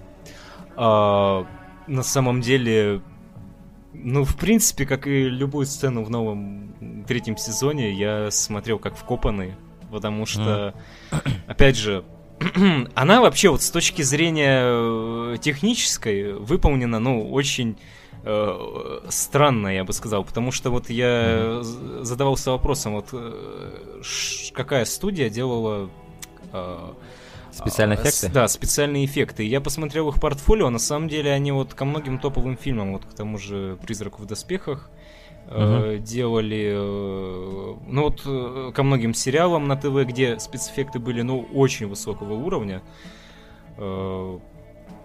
И на самом деле, мне кажется, что вот для тех же американских богов, для нового Blade Runner, для вот, ну, в общем, там очень у них обширное портфолио. И мне все-таки кажется, что вот это вот, э, э, вот этот странный визуал такой, а, это вот часть как раз вот стиля нового сезона. И э, Линч вот как бы намеренно вот э, делает все именно так очень э, как-то слово метамодернистично. То Мгм. есть э, что-то, что вообще переплюнуло и модерн, и постмодерн, и вообще э, вылетело куда-то за грани. И теперь это выглядит вот так. Не так, как это э, представляли э, деятели, опять же, движения модерн и в кинематографии. В общем, там очень сложная, комплексная херня, я не буду в, него Мгм. в нее вдаваться сейчас. И То есть, грубо говоря, это выглядит не так, как если ты профессионал лопишь. Да, вот Эта сцена должна быть так. Нет. Это, Эта, с- немного- эта сцена будет выглядеть... Вот если бы, э, допустим, это делал какой-нибудь обычный режиссер, я думаю, эта сцена с Да. технической точки зрения, она бы выглядела... э, она бы сделана была очень хорошо, но она бы не запомнилась так. То есть Линч берет вот эту Да. простоту, и она э, тебе прям в голову сильнее вбивается. Вот эта Вот, да. сцена... Смотри, например, когда бомж крадется к машине, помнишь, сзади? Да-да-да. Это просто обычный человек, которого затемняют, и он типа исчезает. Да? Да. Если бы это сделано... Любой это может какими-нибудь сделать. гл- э, Ну, лучше, если бы это с какими-то гламурными эффектами было бы сделано по-голливудски, это бы не оказало того крипи-эффекта, когда, как, как вот мы наблюдаем в этой серии. То есть они где-то там стоят вдали, исследуют этот обезглавленный труп этой библиотекарши, да, с Да. координатами на руке. А тут крадется вот этот чувак, который иногда пропадает, как сигнал телевизора. Вот. И благодаря тому, как это сделано, это реально оказывает больший эффект, э, чем если бы это было сделано типа правильно, типа лучше. Вот. Да. Причем вот этот я портал... В чем-то я с тобой согласен, да. Да, причем вот этот портал, он, ну, его видит, как бы Гордон вошел в его вот, Мгм. э, в зону действия и видит только он его. То есть все остальные видят, что он поднимает руки, что что-то с ним явно Да. происходит. Но вот именно вот эту вот визуализацию видит только Гордон, и затем ему вот когда он все глубже и глубже прям нам показывается, что вот э, оно глубже и глубже вот в этот туннель заходит, и там он видит вот как раз снова вот этих лесорубов. И Это, кстати, тоже интересное решение, потому что это в какой-то степени тоже комментарий того, что когда люди рассказывают, что они сталкиваются с паранормальными или явлениями или призраками, да, и Мгм. если ты, например, не видел ничего такого, то как будто Линч говорит, это не значит, что этого там нет. То есть Да. Вот, этой, вот этим дальним планом, где Гордон машет руками, но ничего не происходит, но мы-то знаем, что там что-то происходит, как зрители, которым, Да. типа, дают привилегию знать, а, но другие персонажи этого не видят. То есть это, он, он вот это показывает разделение вот этого личного experience а от людей, которые попадают в эти ситуации, да? И То Да. есть он как говорит, «П- поумерьте зрители, ребята, свой скепсис. То, чего вы не видели, не значит, что этого не существует. Вот. Да. Вот, и дальше нам вот показывают вот этот кадр с лесорубами, которые стоят на лестнице, явно Да. вот где-то дома и в доме каком-то явно, ну, то есть в У помещении. них какая-то пати там, да? Да, у них там пати какая-то и электрисити пати, потому что свет мигает, снова вот эти вот э, звуки электричества, и они постоянно... Вот, в принципе, вот когда появляются Знаешь, вот мне кажется, лесорубы- они, они могли бы тусить где-нибудь. Ты смотрел э, клип Рой Ксоп, а, вот этот черно-белый, где они там посреди леса, значит, старик Э, Два нет, вот этих солиста Ройкса. Посмотри его э, обязательно. Я думаю, они бы могли бы там тусить, потому что там тоже мигает свет, там тоже Да. какие-то, блядь, леса, какой-то старик наливает какую-то воду в какой-то тазик. Короче, там такая жесть происходит. Мгм. Я думаю, эти ребята могли бы там потусить, на самом Да. деле, и вписались бы как сейф. Фейс-контроль бы они точно прошли. Да. Ну а дальше происходит абсолютно безумная сцена, которая она Да. заставляет нас вспомнить а, второй эпизод. Да, Альберт, ребята, э, э, да, Альберт, э, да. прежде, ну, прежде стоит сказать, что Альберт таки не Мгм. дает Гордону полностью Кстати, да, засосаться в эту дыру. У меня было, у меня было серьезное опасение, что Гордона засосет, и он так же, как и Купер, пропадет, короче. У меня было Да, у, у меня тоже было опасение, потому что такой персонаж, если выпадет, то было бы очень печально. На кого нам рассчитывать вообще после этого? Э, Да. Потому что Купер сейчас ведет себя как э, ДЦПшник Да. какой-то. Альберт особо, несмотря на то, что он крутой, но он не, не вызывает ощущения лидера какого-то. Тэмми, она, ну, кукла, если честно. По большей части э, Даяна, но, если честно, за ней не все чисто. Она явно имеет какие-то связи М. с э, купом, который одержим Бобом. Да. Вот. Это вообще, это очень очевидно, и э, вот. Это настолько очевидно, что ты начинаешь подозревать, что как- каковы реальные ее мотивы. Да. Может быть, она все-таки все еще с нами, но как бы играет на другом уровне в эту игру, понимаешь? На том уровне, который на мы еще не или на готовы. двух стульях сидит, пытается усесть. Да. И кто, кто знает, кто знает, да. Такой двойной агент, типа, и, и как Оцелот в Metal Gear, короче, что-то в этом роде. Да, значит, труп библиотекарши, они находят там какие-то... Я вот не помню. Что, Да, кстати, числа. стоит сказать, ск- стоит сказать, это своего рода отличное облегчение такое для зрителей, потому что мы все время гадали, в этом сериале столько загадок, но хотя бы теперь мы знаем, где лежит ее труп, потому что Мгм. ее голова до этого была приделана к телу майора Брикса, и типа, хотя бы, хотя бы теперь у нас есть обезглавленное тело, хотя бы хоть, хоть здесь мы понимаем, что Да. произошло. Хоть как- какая- какая-то ступень логики здесь раскрылась перед нами. Вот таких моментов в Twin Peaks мало, моментов ответов. Да. Поэтому каждый раз, когда каждый такой момент происходит, это довольно сильное облегчение. Вот. Да, вот, дальше идет жуткая вот как раз сцена. Мы должны уже давно ее начать обсуждать, но потом Да. убились. Э, Дальше идет сцена, вот где вот этот лесоруб подкрадывается к... э, э, Стелс, стелс просто Да, по стелсу. По стелсу подкрадывается к э, автомобилю, где находится вот этот э, коп и детектив, точнее. я не- да, я не помню его имя. И э, Ханстинг... Ганстингс. Хастингс. Да. И что самое вот интересное в этой сцене, ну, лично для меня, почему э, Дайан, она никак вообще не... Она, то есть, Да. она вот стояла, курила, увидела вот эту хуетень, и, э, я не знаю, можно ли в подкасте матом ругаться, но... М, Обязательно. А, Нужно. все, отлично, отлично, все, тогда полный, кар- э, полный карт-бланш. Вот. И она Да. просто продолжила, то есть с таким же спокойствием курить, будто для нее это обычное дело. То есть она вот Да. этих вот исчезающих лесорубов уже, ну, не знаю, каждый день, когда встает, видит Мгм. улиц ходящих. Вот. Это меня очень, я бы даже сказал, смутило. То есть Мгм. это еще вот как раз подтверждает э, вот эту теорию, ну, уже не теорию, уже очевидно, что с ней что-то не так. Вот. Мгм. Вот действительно с ней что-то не так.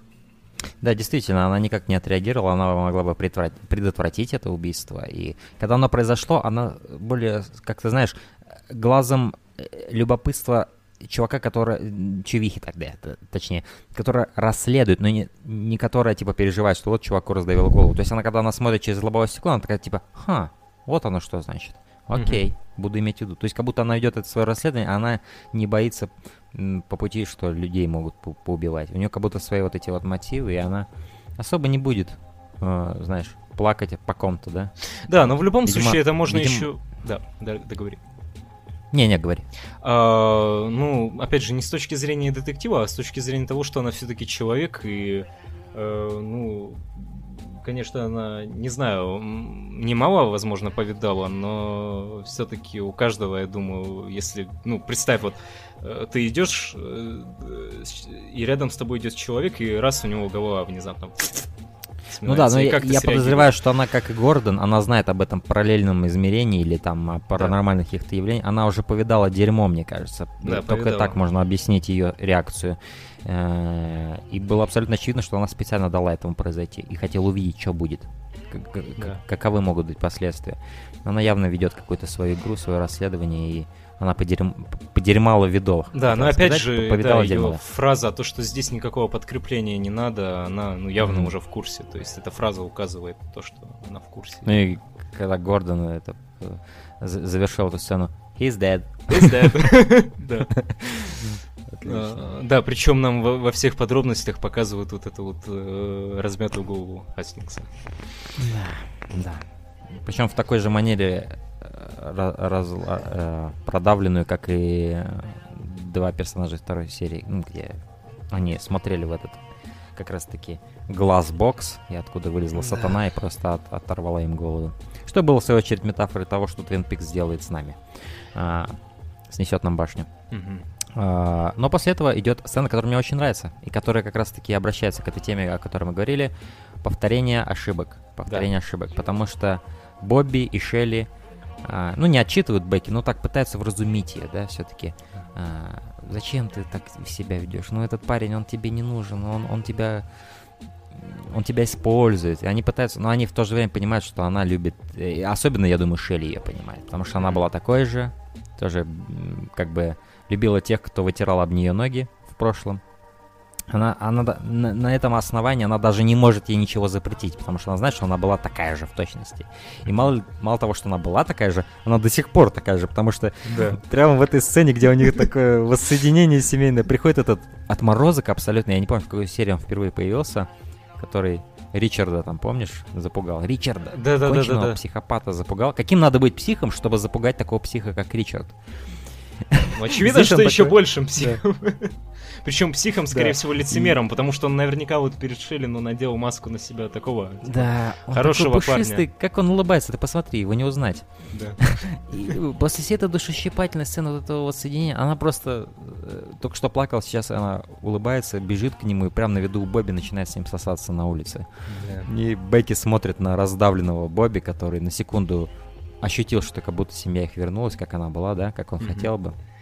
И вот, понимаешь, абсолютная вот это... И тут снова знаешь, его макает в лужу дерьма. Да, и Да.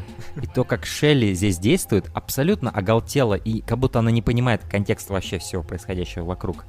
Она просто с огромной улыбкой возвращается после того, как поцеловала этого психа, и ты просто понимаешь, о, господи, она Да. совершенно не выросла, она Да. такая же, как в старом Твин Пиксе. Да, еще вот когда она так... э, Просто вот дело в том, что у меня в жизни вот были как раз э, такие вот люди, которые ну, Мгм. могут тоже так э, действовать. И она еще вот так вот вздыхает, типа, смотрит на них.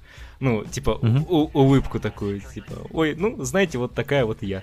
Вот И, так вот, да. да, э, и такой кринж на самом деле вот с этого всего у меня Да. всегда. И вот, э, вот с того, что это очень реально, вот у меня вот ну, от этого момента вот тоже лютый, очень лютый кринж. Трипл кринж. да. Трипл кринж. Но как гениально кончает эта, сцена, обрывает ее сцену гениально Линч просто выстрелом, выстрелом через э, витрину. Ружье Линча. А, То есть, как закончить такой, как закончить такой кринж, как не выстрелом э, в, в окно, э, прямо рядом с тем местом, где они сидят. И ты уже думаешь, Бобби такой сориентировался, все, надо решить эту проблему. Только оказывается, что это пацанчик из проезжающей, маш- из проезжающей машины. Просто, видимо, у него отец какой-то охотник, любитель оружия, типичный американский такой, да? Вот. И он выхватил пистолет, пока они ехали всей семьей, и начал стрелять. Это вот тоже интересный определенный как будто комментарий того, что вседоступность оружия, что в наше время дети стреляют из оружия, и вот такое может произойти. То есть Да. это определенное безумие. Вроде мы в цивилизацию перешли, но в то же время какое-то безумие творится, что вот Да. такие вещи могут происходить. Причем вот, вот эта сцена, вот э, действительно, она, во-первых, э, одна из самых жутких в сериале тоже для меня. Вот Да, очень много жутких сцен было, но да. э, восьмой эпизод вообще прям, ну, там не Да. то что жутко, там именно сюрреалистично все и Да. нереально круто. Это просто самый охуенный вообще эпизод в этом году. М, То есть, Да. серьезно, на меня ничего в этом году не оказалось такого эффекта, как восьмой эпизод. Уж мгм. это, ну, это лично мое субъективное. Вот. И тут э, еще очень прям жуткая сцена. Она вроде как э, во-первых, она начинается с того, как Бобби начинает смотреть на этого ребенка, который абсолютно является копией своего отца. Он стоит также Копия. вот в такой же одежде, да. И он так смотрит еще презренно на вот это вот э, на, Бобби и так еще вот встал в такой пафосной да, позе. Да. И ну и Бобби теперь типа. Да, да, ну и что? И он с Бобби смотрит, он поверить в таком же, может. да, он поверить не может, что вообще этот ребенок, ну должен по идее быть напуган или да. э, как-то, да, и, и там еще вот эти вот, опять же, фоновые звуки Э, сигнала. Да, сигнал. Да. Вот эти вот люди вокруг, вот эта вот толпа, которая там э, справа, слева собирается, начинает смотреть. Э, такое чувство, что вот реально в один момент вот, вот этот выстрел и э, все зло, которое вот, вот бытовое зло, оно вот взяло и собралось вот на одном этом вот э, дорожном участке. Как раз. Вся эта сцена напоминает мне как раз... Я не думал об этом до того, как вот мы сейчас с тобой начали об этом говорить, но mm-hmm. вот я же говорил тебе об этой сцене, где однорукий чувак начал кричать на Лиланда, точнее Лори начал кричать, Лиланд давит на педаль газа и кричит, и Лора начинает кричать, и все это во время трафика, да, а, и вот это полное безумие начинается, которое из ниоткуда взялось. И здесь вот, по сути, то же самое происходит. То есть сначала Бобби смотрит на все это, поверить не может. Какого хрена этот пацан не напуган? Он выглядит так же, как его отец, а его отец, он типа такой, ай, блядь. То есть у него нет даже сожаления, у него есть типа, ай, ебаный рот. Понимаешь? А, и после этого, и все это время вот эта вот дура давит на этот э, сигнал сзади. Бобби да. и так сейчас с ума сойдет. Тут еще... А этот еще приезжает такой, я слышал выстрел, кажется, здесь что-то произошло, и этот напарник приезжает. Бобби на него смотрит, как на конченного дауна. Да, говорит, здесь выстрел вообще-то был, вот, я его уже поймал, человек, вот пистолет. Да, очень ага, странные копы в новом, копы в новом Твин Пиксе, вот честное слово, что этот чет, что этот чувак, который хвастается своей машиной. Да, я хотел вам показать свою машину. Пойдемте посмотрим. Я слышал выстрелы. Я слышал выстрелы, я подумал, мне надо приехать и разобраться. Да. Ну и потом Самая, самая ведь жуть происходит, когда он все-таки начинает разговаривать с этой женщиной, которая не может перестать давить на этот эм, да. сигнал. Что вы делаете? И... Мы пытаемся попасть домой. Да, что это, что происходит? Я должна, мы уже опаздываем на 20 минут. Да что да. вы делаете? Она кричит на него, не может остановиться. И потом из тьмы машины с соседнего сиденья просто как в каком-то хоррор-фильме вылазит девочка маленькая, да. какая-то абсолютно болезненного вида, начинает рыгать, как в каком-нибудь экзорцисте. Да. И протянув, как будто она, знаешь, она как будто еще находится в каком-то в, луна, в лунатизме. То есть у нее закрытые глаза по большей части, и вот эти руки вытянутые. Да, очень. абсолютно сцена. Очень жуткая сцена. Еще эта женщина начинает кричать, типа а а еще так очень противно, но явно напугана. То есть противно и напугана. И э, вот а, я не знаю, она вроде говорит, что а, они вроде как опаздывают на обед или на ужин, что ли. И, да, да. Я не помню в каком эпизоде и точно фразу в слово в слово не могу передать, что там, кажется, за столом или ведется оживленная беседа. Вот что-то такое, я не могу вспомнить точно. Мне mm. почему-то кажется, что это как-то связано, но, возможно, никак не связано. Вот. Но эта сцена продолжается вечность. Эта девочка, ее лицо крупным планом, да. покосевшие глаза, это блевотина, это дура орет толстая. И м, Бобби просто в полном, в полном он, он опешил, он не понимает, что происходит. Он да. смотрит на них так же, как мы смотрим на эту сцену, понимаешь? Эта сцена, опять же, напоминает вот эту тревогу, которая была, когда этот чувак подошел, трак, э, этот э, лесоруб. Gotta light, gotta light. Да, да, да. Гарлайт тоже Во... машина, тоже какие-то пассажиры да. странные. Точнее, здесь наоборот уже пассажиры странные, а тот, кто снаружи, как бы нормальный. Там было наоборот, были нормальные люди, но к ним подошел какой-то странный чувак. То есть это как, как будто зеркальное отражение той сцены, что мы видели в восьмом эпизоде. И вот а, эта тревога, тревога невероятная. Да-да-да, причем, опять же, на вот этих вот западных э, досках, бордах, форумах, э, неважно, как хотите называйте, там выдвигали прям очень серьезно, так и выдвигали серьезной миной э, теорию о том, что вот эта женщина, это вот как раз та, та самая женщина из, ну, где они с мужем в машине ехали в восьмом эпизоде. Нет, они же совершенно, я даже помню, помню. Они совершенно разные, и плюс, да. в, э, ну, опять же, людям надо почаще смотреть, что Линч, ну, опять же, что они пишут в титрах, кто кого играет. Mm-hmm. Да, и кстати, сравнивать. Да. Это, тут тоже какие-то пасхалки сохраняются, опять же. Это, это стоит заметить, что Линч часть загадок вообще в титрах находится, потому что, по сути, здесь персонажи не называют друг друга по именам вот так, что типа, вот меня зовут тот-то, тот-то, и я вот тот-то, тот или там кто-то к нему обращается, кто-то, не дай бог, еще начнет объяснять всю предысторию этого чувака, да, как это обычно бывает. А, здесь ты узнаешь, как персонажа зовут в титрах. А если ты не посмотрел, как их там зовут, ты можешь и не узнать, кто есть кто. Например, можно было до, до долгое время не понимать, что вот этот э, Ричард Хорн, это что он, что он, скорее всего, э, сын Одри Хорн. Мгм. От изнасилования во время комы злым Купером, как это предполагается в данном сериале. И, в принципе, эти теории, они сразу возникли, потому что многие люди сразу смекнули, что такой ублюдок мог родиться только от ядовитого семени злого Купера. Да. Вот. И здесь есть определенная злая ирония, потому что Одри всегда хотела затащить в постель Купера, а в итоге в ее постели оказался его двойник злой.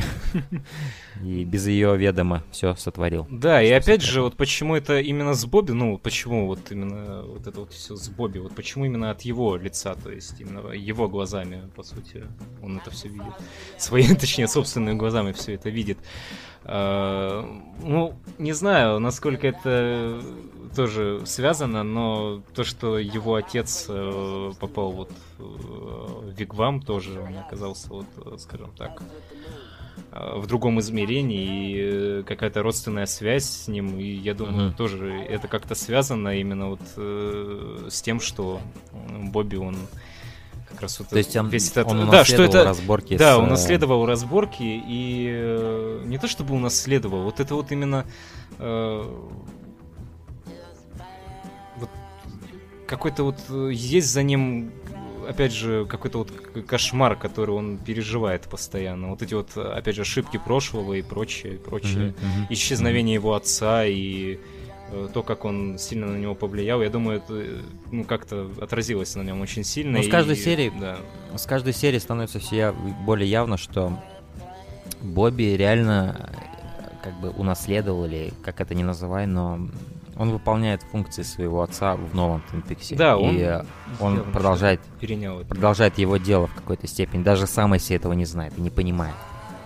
Это в какой-то степени, возможно, его Ну да, судьба. потому что вот Эта э, сцена, возможно- Бобби оказался единственным человеком, который вот смог вот эту вот э, палочку раскрыть с Да. секретным сообщением. Э, Ведь Да, не да, зря да, у него есть какие-то Да. способности такие, да, в, в кавычках. Да. Эм, способности, которые вот толь- толь- только он может продвигать вот это расследование Хоука и шерифа. Вот. Поэтому- Да. Ну, дальше как раз-таки говоря о Хоуке и шерифе, дальше и продвигается их расследование насчет того, где находится локация этого места, куда им надо попасть. Там есть очень замечательный момент, когда шериф спрашивает, а что это за значок? Он говорит, вам лучше не знать, что это такое. И это довольно такой мрачный момент, Да. потому что что-то такое страшное, что шериф даже не переспрашивает. Он такой, окей, я не буду тебя спрашивать, что это такое. И это мне нравится в этом плане то, что типа как Коук, как индеец, он обладает кое-какими знаниями, которые белым лучше не знать, да? Мгм. Это такая идет какой-то м, что-то племенное в этом есть, какое-то такое типа знание, которое он перенял, возможно, от своего отца или от деда, да? И он охраняет какую-то тайну, вот это мне нравится. Но этот значок, он по сути ведь символизирует э, вот это существо, которое изрыгнуло все зло в мире, да, в э, восьмом эпизоде. Мне кажется так, что он его символизирует. То есть это мать зла ее называют, или эксперимент, у них много, много имен этого существа. Мгм. Вот.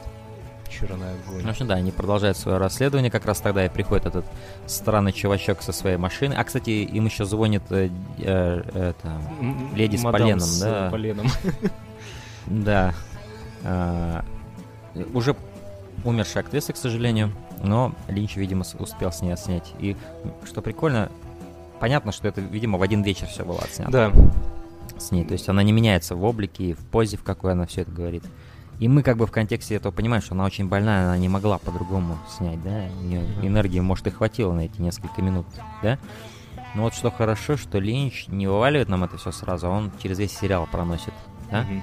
а, леди с поленом, и как бы дает нам возвращаться к ней время от времени. И здесь вот сильная сторона играет того, что Линч решил нашинковать отсня- отснятый материал и скомпоновать его таким образом, как другие бы не стали. Да, причем она звонит в основном по, по вечерам, именно вот когда да.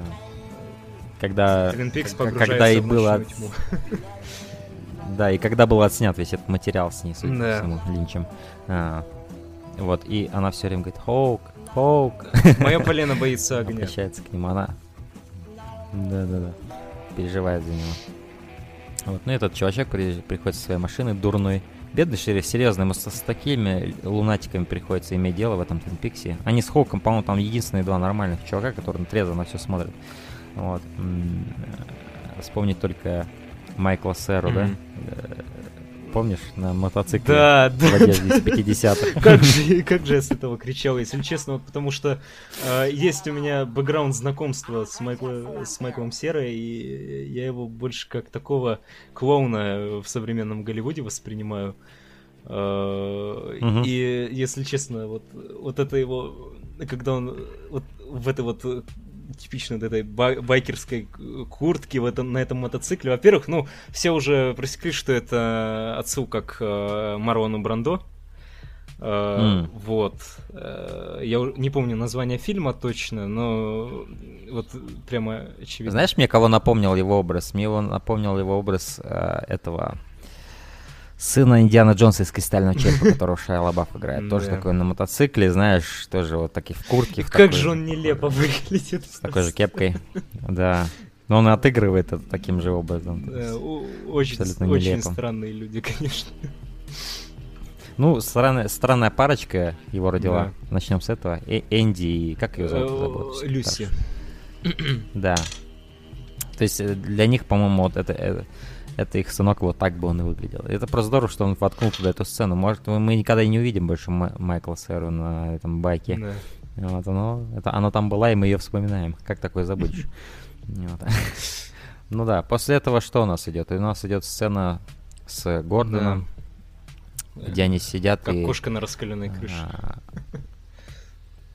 А, В смысле? А, ну, это Гордон говорит, это первая его фраза, ну, примерно так ее можно перевести, вот когда нам показывают его руку дрожащую, и он говорит, как кошка на А. раскаленной крыше. Такого раньше не было.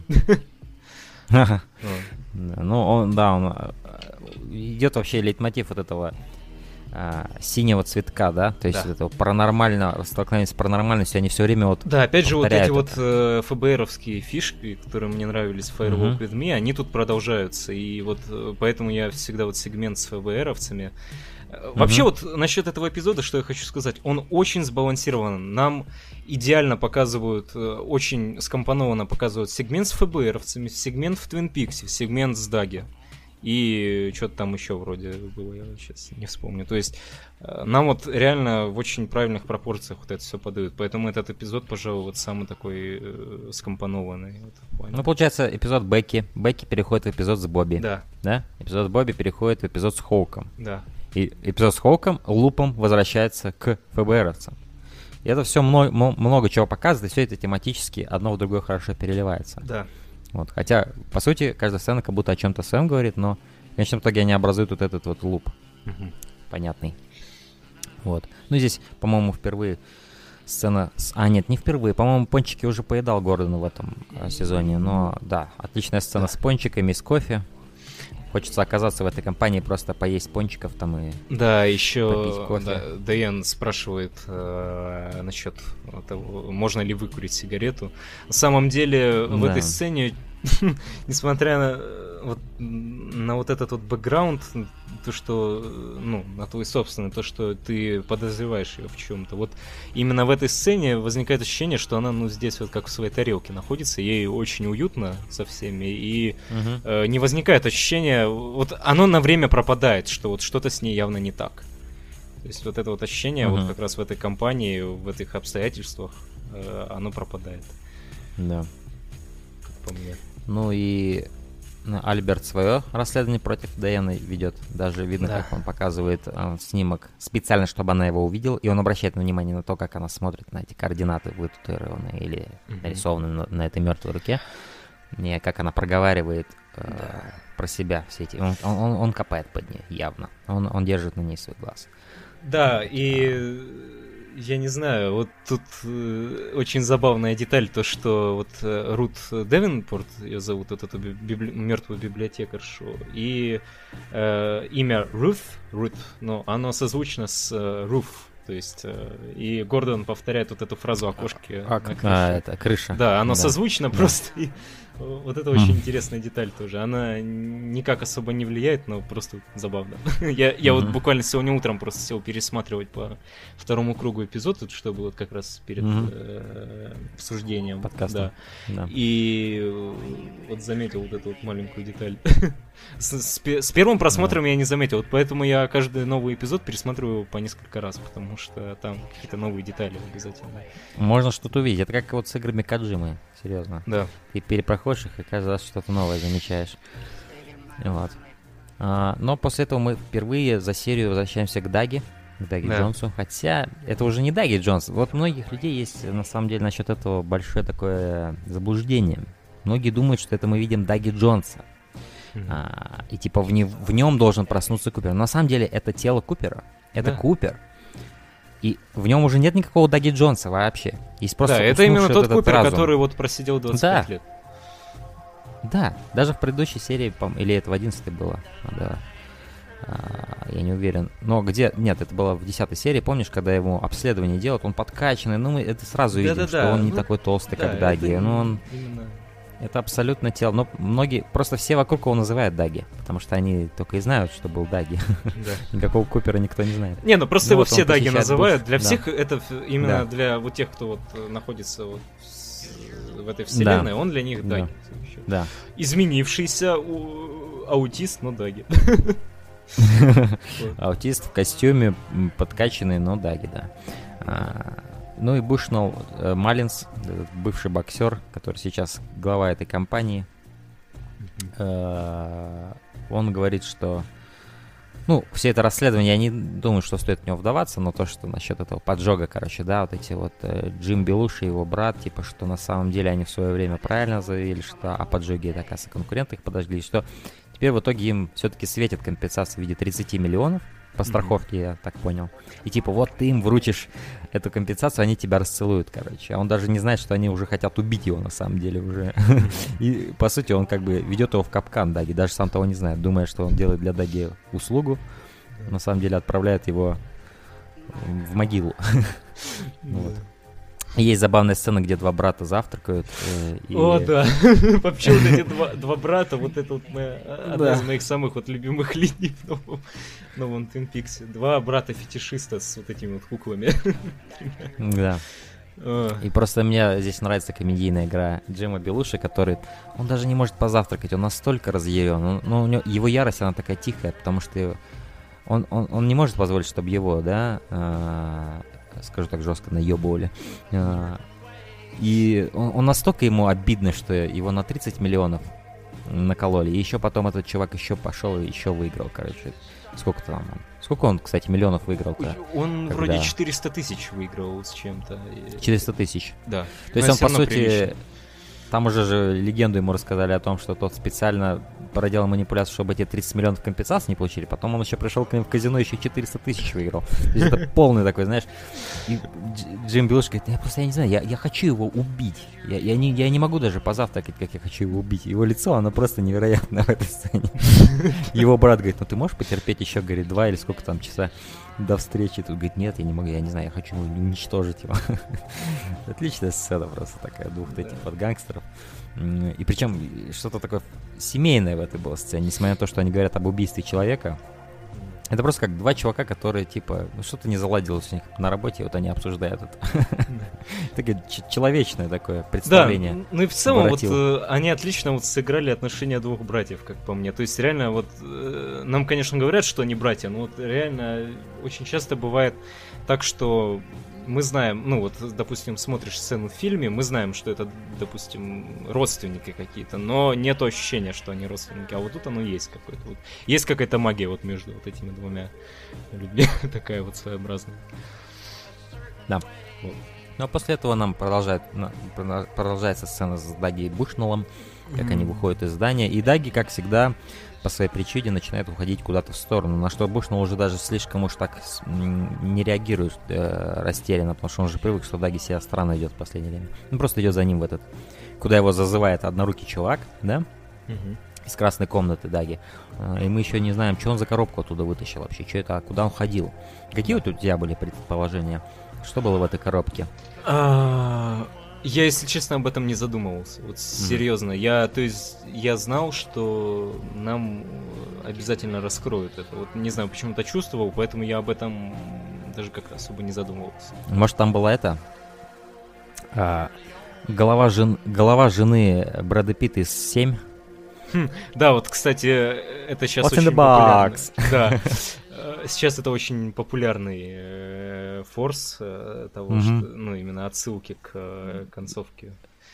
Потому что- фильма Дэвида Финчера. Потому что он на пустырь потом также едет, как в Да. концовке 7. Да. А, ну вот как его са- сажают в этот лимузин, это, конечно, как будто покойника в гроб сажают. Специально так показано. Даги такое лицо растерянное даже для его аутистического состояния. Как будто куда вы меня запихиваете? Но я ничего не могу с этим поделать. Его просто туда пихают, как в гроб. Ну, как будто такой... Ну, он ничего не может поделать.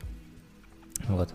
И водитель лимузина кажется таким веселым, как будто он даже не знает, куда его везет. Но, по сути, он, по-моему, знал, куда он его везет. Он везет его на пустырь, на убийство. Ну, я не знаю. До этого он мне казался порядочным чуваком, но теперь понятно, что это тоже какой-то... Красная дверь. потому что... Да, да. Эй, красная дверь, сегодня ты умрешь, поехали. И у нас есть сцена опять с двумя братьями замечательными, где, по сути, и э, начинается поев одной из спорных сцен десятого эпизода, когда э, я забыл, как ее зовут, э, эту девушку, которая из этих трех всегда самая активная, которую они все. Э, Кэнди? Кэнди, Кэнди, да. Да. Когда помнишь, эта сцена, где она отмахивалась от мухи и в итоге ударила одного из братьев по лицу пультом. Мгм. Да, она его ранила. Да. да. Многим- Перед этим, вот, кстати, да. стоит еще, я не знаю, это недостойное упоминание, но вот эта вот сцена э, под песню Viva Las Vegas, это выглядело как, не знаю, вырезка из какого-то...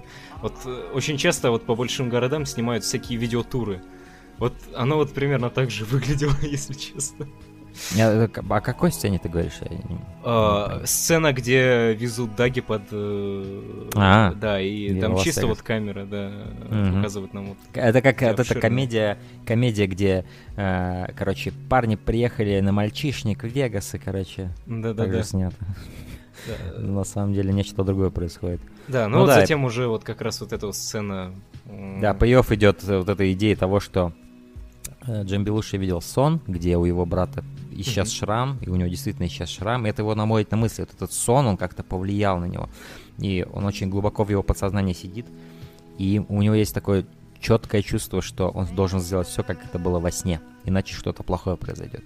Да. Когда он видит, как Даги выходит с этой коробкой, он говорит, что ты убери, он, он выходил с коробкой в моем сне. И потом он говорит, что если в этой коробке лежит то, что я думаю, то, что мне приснилось, мы не должны убивать этого человека. То есть здесь Да.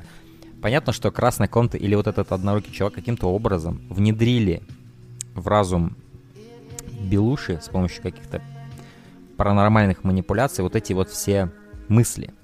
И э, скоординировали все, сце- все это так, все эти события, чтобы в итоге Даги выжил. То есть, Да. по сути, это то же самое, что происходило, когда Даги выигрывал кучу денег. Красная комната, ну точнее, ну красная комната из черного виглама и вот этот однорукий, они помогают Даги и вернуться в свой разум, короче. Точнее, я вот видишь, я даже говорю, помогают Даги, они помогают Куперу. Никакого Даги уже нет. Вот. И да, эта сцена, она тоже забавная, потому что ну, нас до последнего нам не говорят, что в этой коробке. Мгм. Даже он, он говорит своему брату это все на ухо, и мы даже не слышим этого. И нас до последнего, короче. Да, и вот опять же, возвращаясь вот э, к четвертой стене, что вот эту вот эта вот парочка, они э, являются вот неким таким олицетворением э, аудитории Твин Пикса, и если у Мгм. него будет пирог, мы его не убьем. Я не знаю, э, ну, ну, очевидно, вот что вот не- что-то все. такое, да, вот что-то такое вот Линч закладывал сюда. Вот он отлично понимал, как будет реагировать народ на вот это вот все дело. Да, вишневый пирог. Я, честно говоря, очень захотел после этой серии вишневый пирог, потому что то, как он его уплетал, это нереально. Это нереально. Кал Маклаклин, вообще стоит сказать, да, в этом новом сезоне он играет, по сути, трех персонажей. Ну, он уже отыграл Даги, он играет умалишенного Купера сейчас, по большей части. Еще он играет злого Купера. Это Да. три абсолютно разных персонажа, абсолютно разных. И всех троих он отыгрывает, ну просто невероятно. Я не удивлюсь, если он получит э, Эми или номи- номинируется на Эми в конце года. Да, Вот, и на самом что- деле это будет достойно, потому что я в своем твиттере истерически набирал твит, что- я не помню после какого именно эпизода, но я истерически набирал твит, что э, перформанс Кайла Маклахлана это лучший перформанс на ТВ в этом году, пожалуй. Мгм. Вот. Да, это очень крутой И- перформанс. И очень смелый, потому что играть умалишенного такого вот типа овоща, да, Мгм. Ну, это, это довольно смело. Это довольно смело. Это может потому, что выглядит карикатурно, гротескно. и мно- многие начнут тебя высмеивать, если ты это сделаешь. Но он делает это так честно, как будто Кайл, Маклак... Кайл Маклаклин как будто такой в реальной жизни, короче. Да. Просто такой недалекий чувачок, который разговаривать не умеет. Но после этого просто уморительная сцена происходит, когда он достает этот, короче, ну как, он видит, что это вишневый пирог, и Да. потом он достает из его кармана чек на 30 миллионов, и как братья на него реагируют. Ну это просто такое... Потрясающе, просто обожаю эту сцену. Она, кстати, уже стала мемом, потому что, ну, ну, ну как, как? Это настолько вот ты за... Вот, не знаю, я в этой сцене просто вот за вот этих двух персонажей вот вместе с ними радовался. Вот просто подсказка. Они как будто трансформировались в героев положительных, Да. в ежесекундно. То есть понятно, что для них это деньги, и, это единственная радость их, что они об- разбогатели на 30 миллионов и наконец получили то, что хотели. Но они как-то так кардинально меняют свое отношение к э, Куперу. I love this guy! Да, они приводят его в свой этот, э, в свой бар, видимо, при казино или ресторан какой-то в их казино. Да. а, начинает там пить. И мне нравится, как он подает ему напиток, а тот все время пытается его взять из его рук. Но он типа говорит, хочет с ним чокнуться, а тот берет, хочет забрать его. Это прикольно. Вот эти маленькие комедийные моменты через весь этот их диалог. Хотя Да. какой там диалог? Они ему говорят, а он повторяет последние слова. Мгм. Ну да, то есть вот они рассыпаны. И вот просто абсолютно милейшая сцена. Умиляла она меня очень сильно, потому что потом приходит это... Да. а, радостная бабушка. ж- Да. Мистер Джекпот! Да, да, да. А, она говорит, вы хоть знаете, какой, говорит, замечательный человек, с каким замечательным человеком вы сидите, говорит. А те, а те знают, с каким замечательным, с человеком, который принес им 30 миллионов. Вот. И все вокруг любят Купера. Все вокруг любят Купера. Все его целуют, все его угощают. А, Есть там абсолютно момент, который является моей любимой. Это даже как бы не сцена, это момент именно. Мой любимый момент во всей серии этой. Это когда Кенди подает ему пирог. То есть а, он говорит, Кенди, Кенди, а она, как всегда, в заторможенном состоянии. С Да. каких-то пор она же стала заторможенная. Да, тут, кстати, тоже идут предположения, что это как-то связано с Видбавом, но мне кажется, это Да. натянуто все. Это натянуто, натянуто. Пока что это натянуто. Я не знаю, Да. что будет дальше, да. Но есть этот момент, где она выходит из ступора и с улыбкой подходит к Куперу и дает ему этот...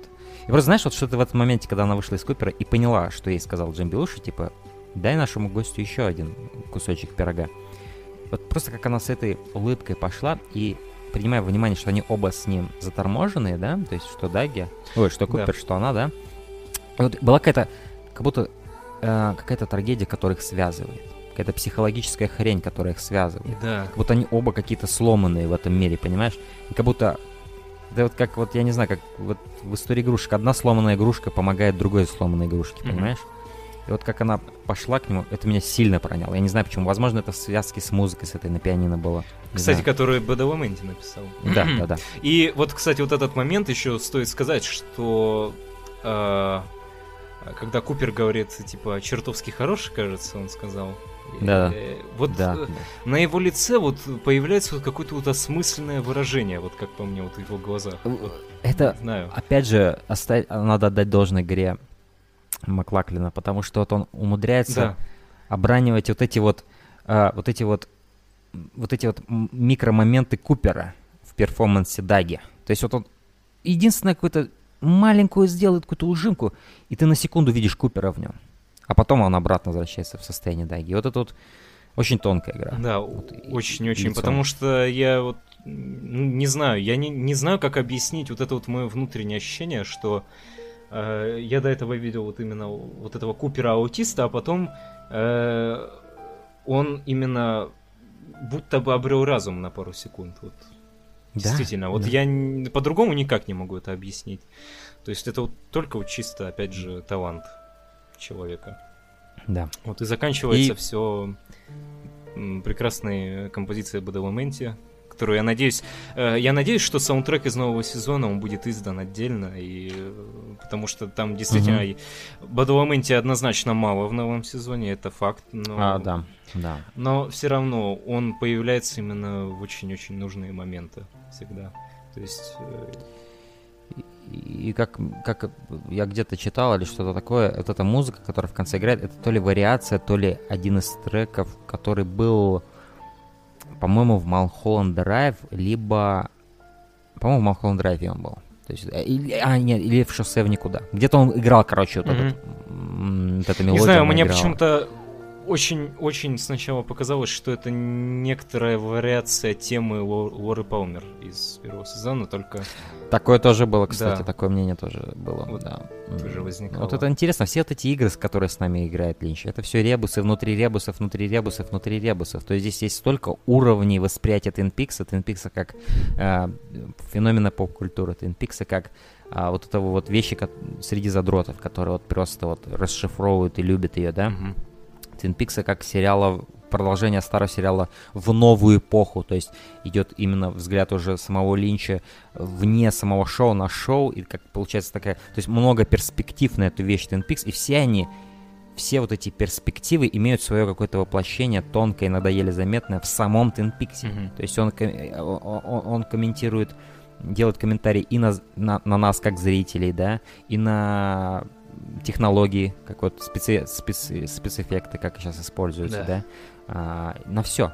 комментарий на Twin Peaks, каким, он, каким его хотели видеть, каким, его, каким он его видит, э, на скептиков, которые скептически относятся к Peaks. На все, все это, и все это работает внутри и вместе. Да. Это потрясающе. Да, это вот э, та самая магия, о, котором, о которой вот можно говорить на самом деле. Слушай, Павел, было великолепно с тобой обсудить Да. этот эпизод. Я думаю, у нас получилась невероятная дискуссия. Да, на И целых я полтора буду часа. рад, я, я буду рад, если что, пригласить тебя еще раз. и Ой, я- я тоже буду очень рад. Если ты будешь, если ты не будешь против.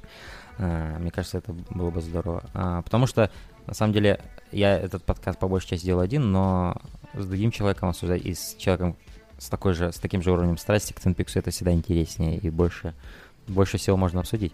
Да. Вот. Так что да, спасибо тебе большое, что был сегодня со мной здесь и обсуждал 11 эпизод Твин Пикса. Взаимно. Я Вот. э, лично был очень рад именно с тобой вот так вот пообщаться наконец-то вот через скайп вживую. Я все думал, хм, вот когда же настанет тот момент, когда мы Мгм. с Рок-Джокером наконец-то созвонимся э, вот так вот именно в звонке. Вживую вот так вот прям. И нас объединил, объединил Линч. Да. Что неплохо. Да. Что весьма неплохо. Что ж, Да. Павел, у меня к тебе последний вопрос. Мгм. Так как я превратил свой, свой подкаст в такое, знаешь, частично знакомство людей с какой-то музыкой, ознакомление, Мгм. я хочу, чтобы все мои гости уходили из моего подкаста с какой-то музыкой, под музыку. Зачем уходить в пустоту и в тишину, да, когда можно уйти с музыкой? Да.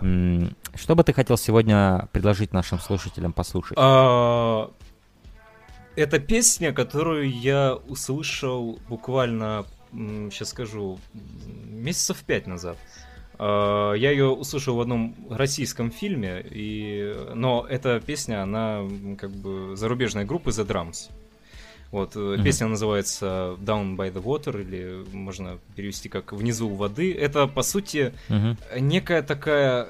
Это, по сути, инди-рок, но это вариация такой вот э, бал- любовной баллады из 50-х, только в современной вот такой вот интерпретации, вот стилисти... и в стилистическом плане тоже. Вот. У этой группы просто очень такой своеобразный звук, это помесь серф-рока и, опять же, вот этих вот э, методов и приемов из э, музыки 50-х, 60-х. И, да, песня называется The Drums э, Down by the Water. Внизу воды. Down by the Water. И группа? Извини, я не расслышал. Э, The Drums. Я ее сейчас пришлю тебе. Сразу без The. Drums. By Да. the, down by the Water. Окей, Да. слушаем Down by the Water по заказу Павла Пе- Пелицы. Да. Правильно? Да. Отлично. I nailed it. Окей, спасибо еще раз, что был со мной, и слушаем песню.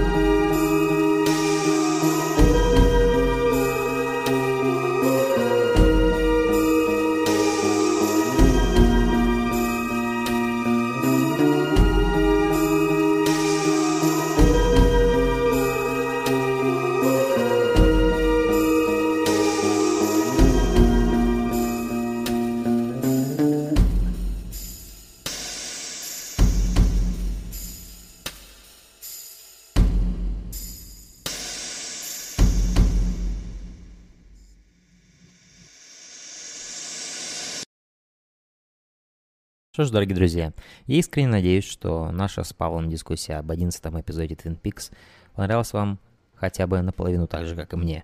А в следующем эпизоде RJ Slash Podcast мы поговорим о 12 эпизоде Twin Peaks. Каких-то других планов у меня пока на этот эпизод нет. Завершая сегодняшний подкаст будет трек от другой моей наилюбимейшей группы, нью-йоркской электроника Noise Dance Punk группы Hearts Revolution.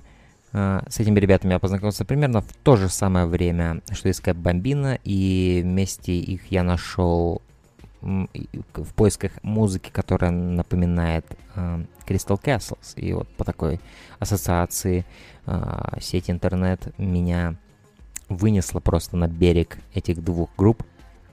Я влюбился в обе эти группы. Hearts Revolution — это уникальнейшая группа с уникальнейшим звучанием, у которой просто куча хитов, которые я...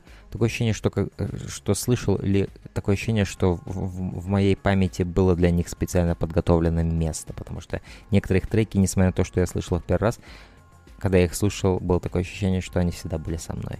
У группы всего лишь один студийный альбом Ride or Die, который датируется 2014 годом, а, но кроме этого у них есть микстейпы, синглы а, и extended play э, альбомы, в общем, очень-очень-очень много другого контента, кроме их студийного альбома. То есть это такая группа, которая, несмотря на то, что у них всего один альбом, а, в их, в их, в их, а, в их, в их ас ассортименте музыки очень-очень много треков, и все, множество из них а, потрясающие, просто меньше не скажешь. Потрясающие треки. Но сегодня мы будем слушать только один трек, который закроет данный подкаст. И это трек под названием Teenage Teardrops. А, я не скажу, что это мой самый любимый трек, но это трек, который отлично характеризует и отражает суть Hearts Revolution, потому что в их портфолио есть треки, которые, возможно, мне нравятся больше, но звучание настолько уникально даже э, в плоскости их творчества, что не всегда можно даже узнать, что это Hearts Revolution. Hearts Revolution есть и такие треки, но вот э, этот трек Teenage Teardrops, он отлично отражает э, суть Hearts Revolution и сам по себе он просто замечательный. Поэтому слушаем Teenage Teardrops э, от Hearts Revolution. Я с вами прощаюсь, увидимся, услышимся в новых эпизодах RJ Slash Podcast.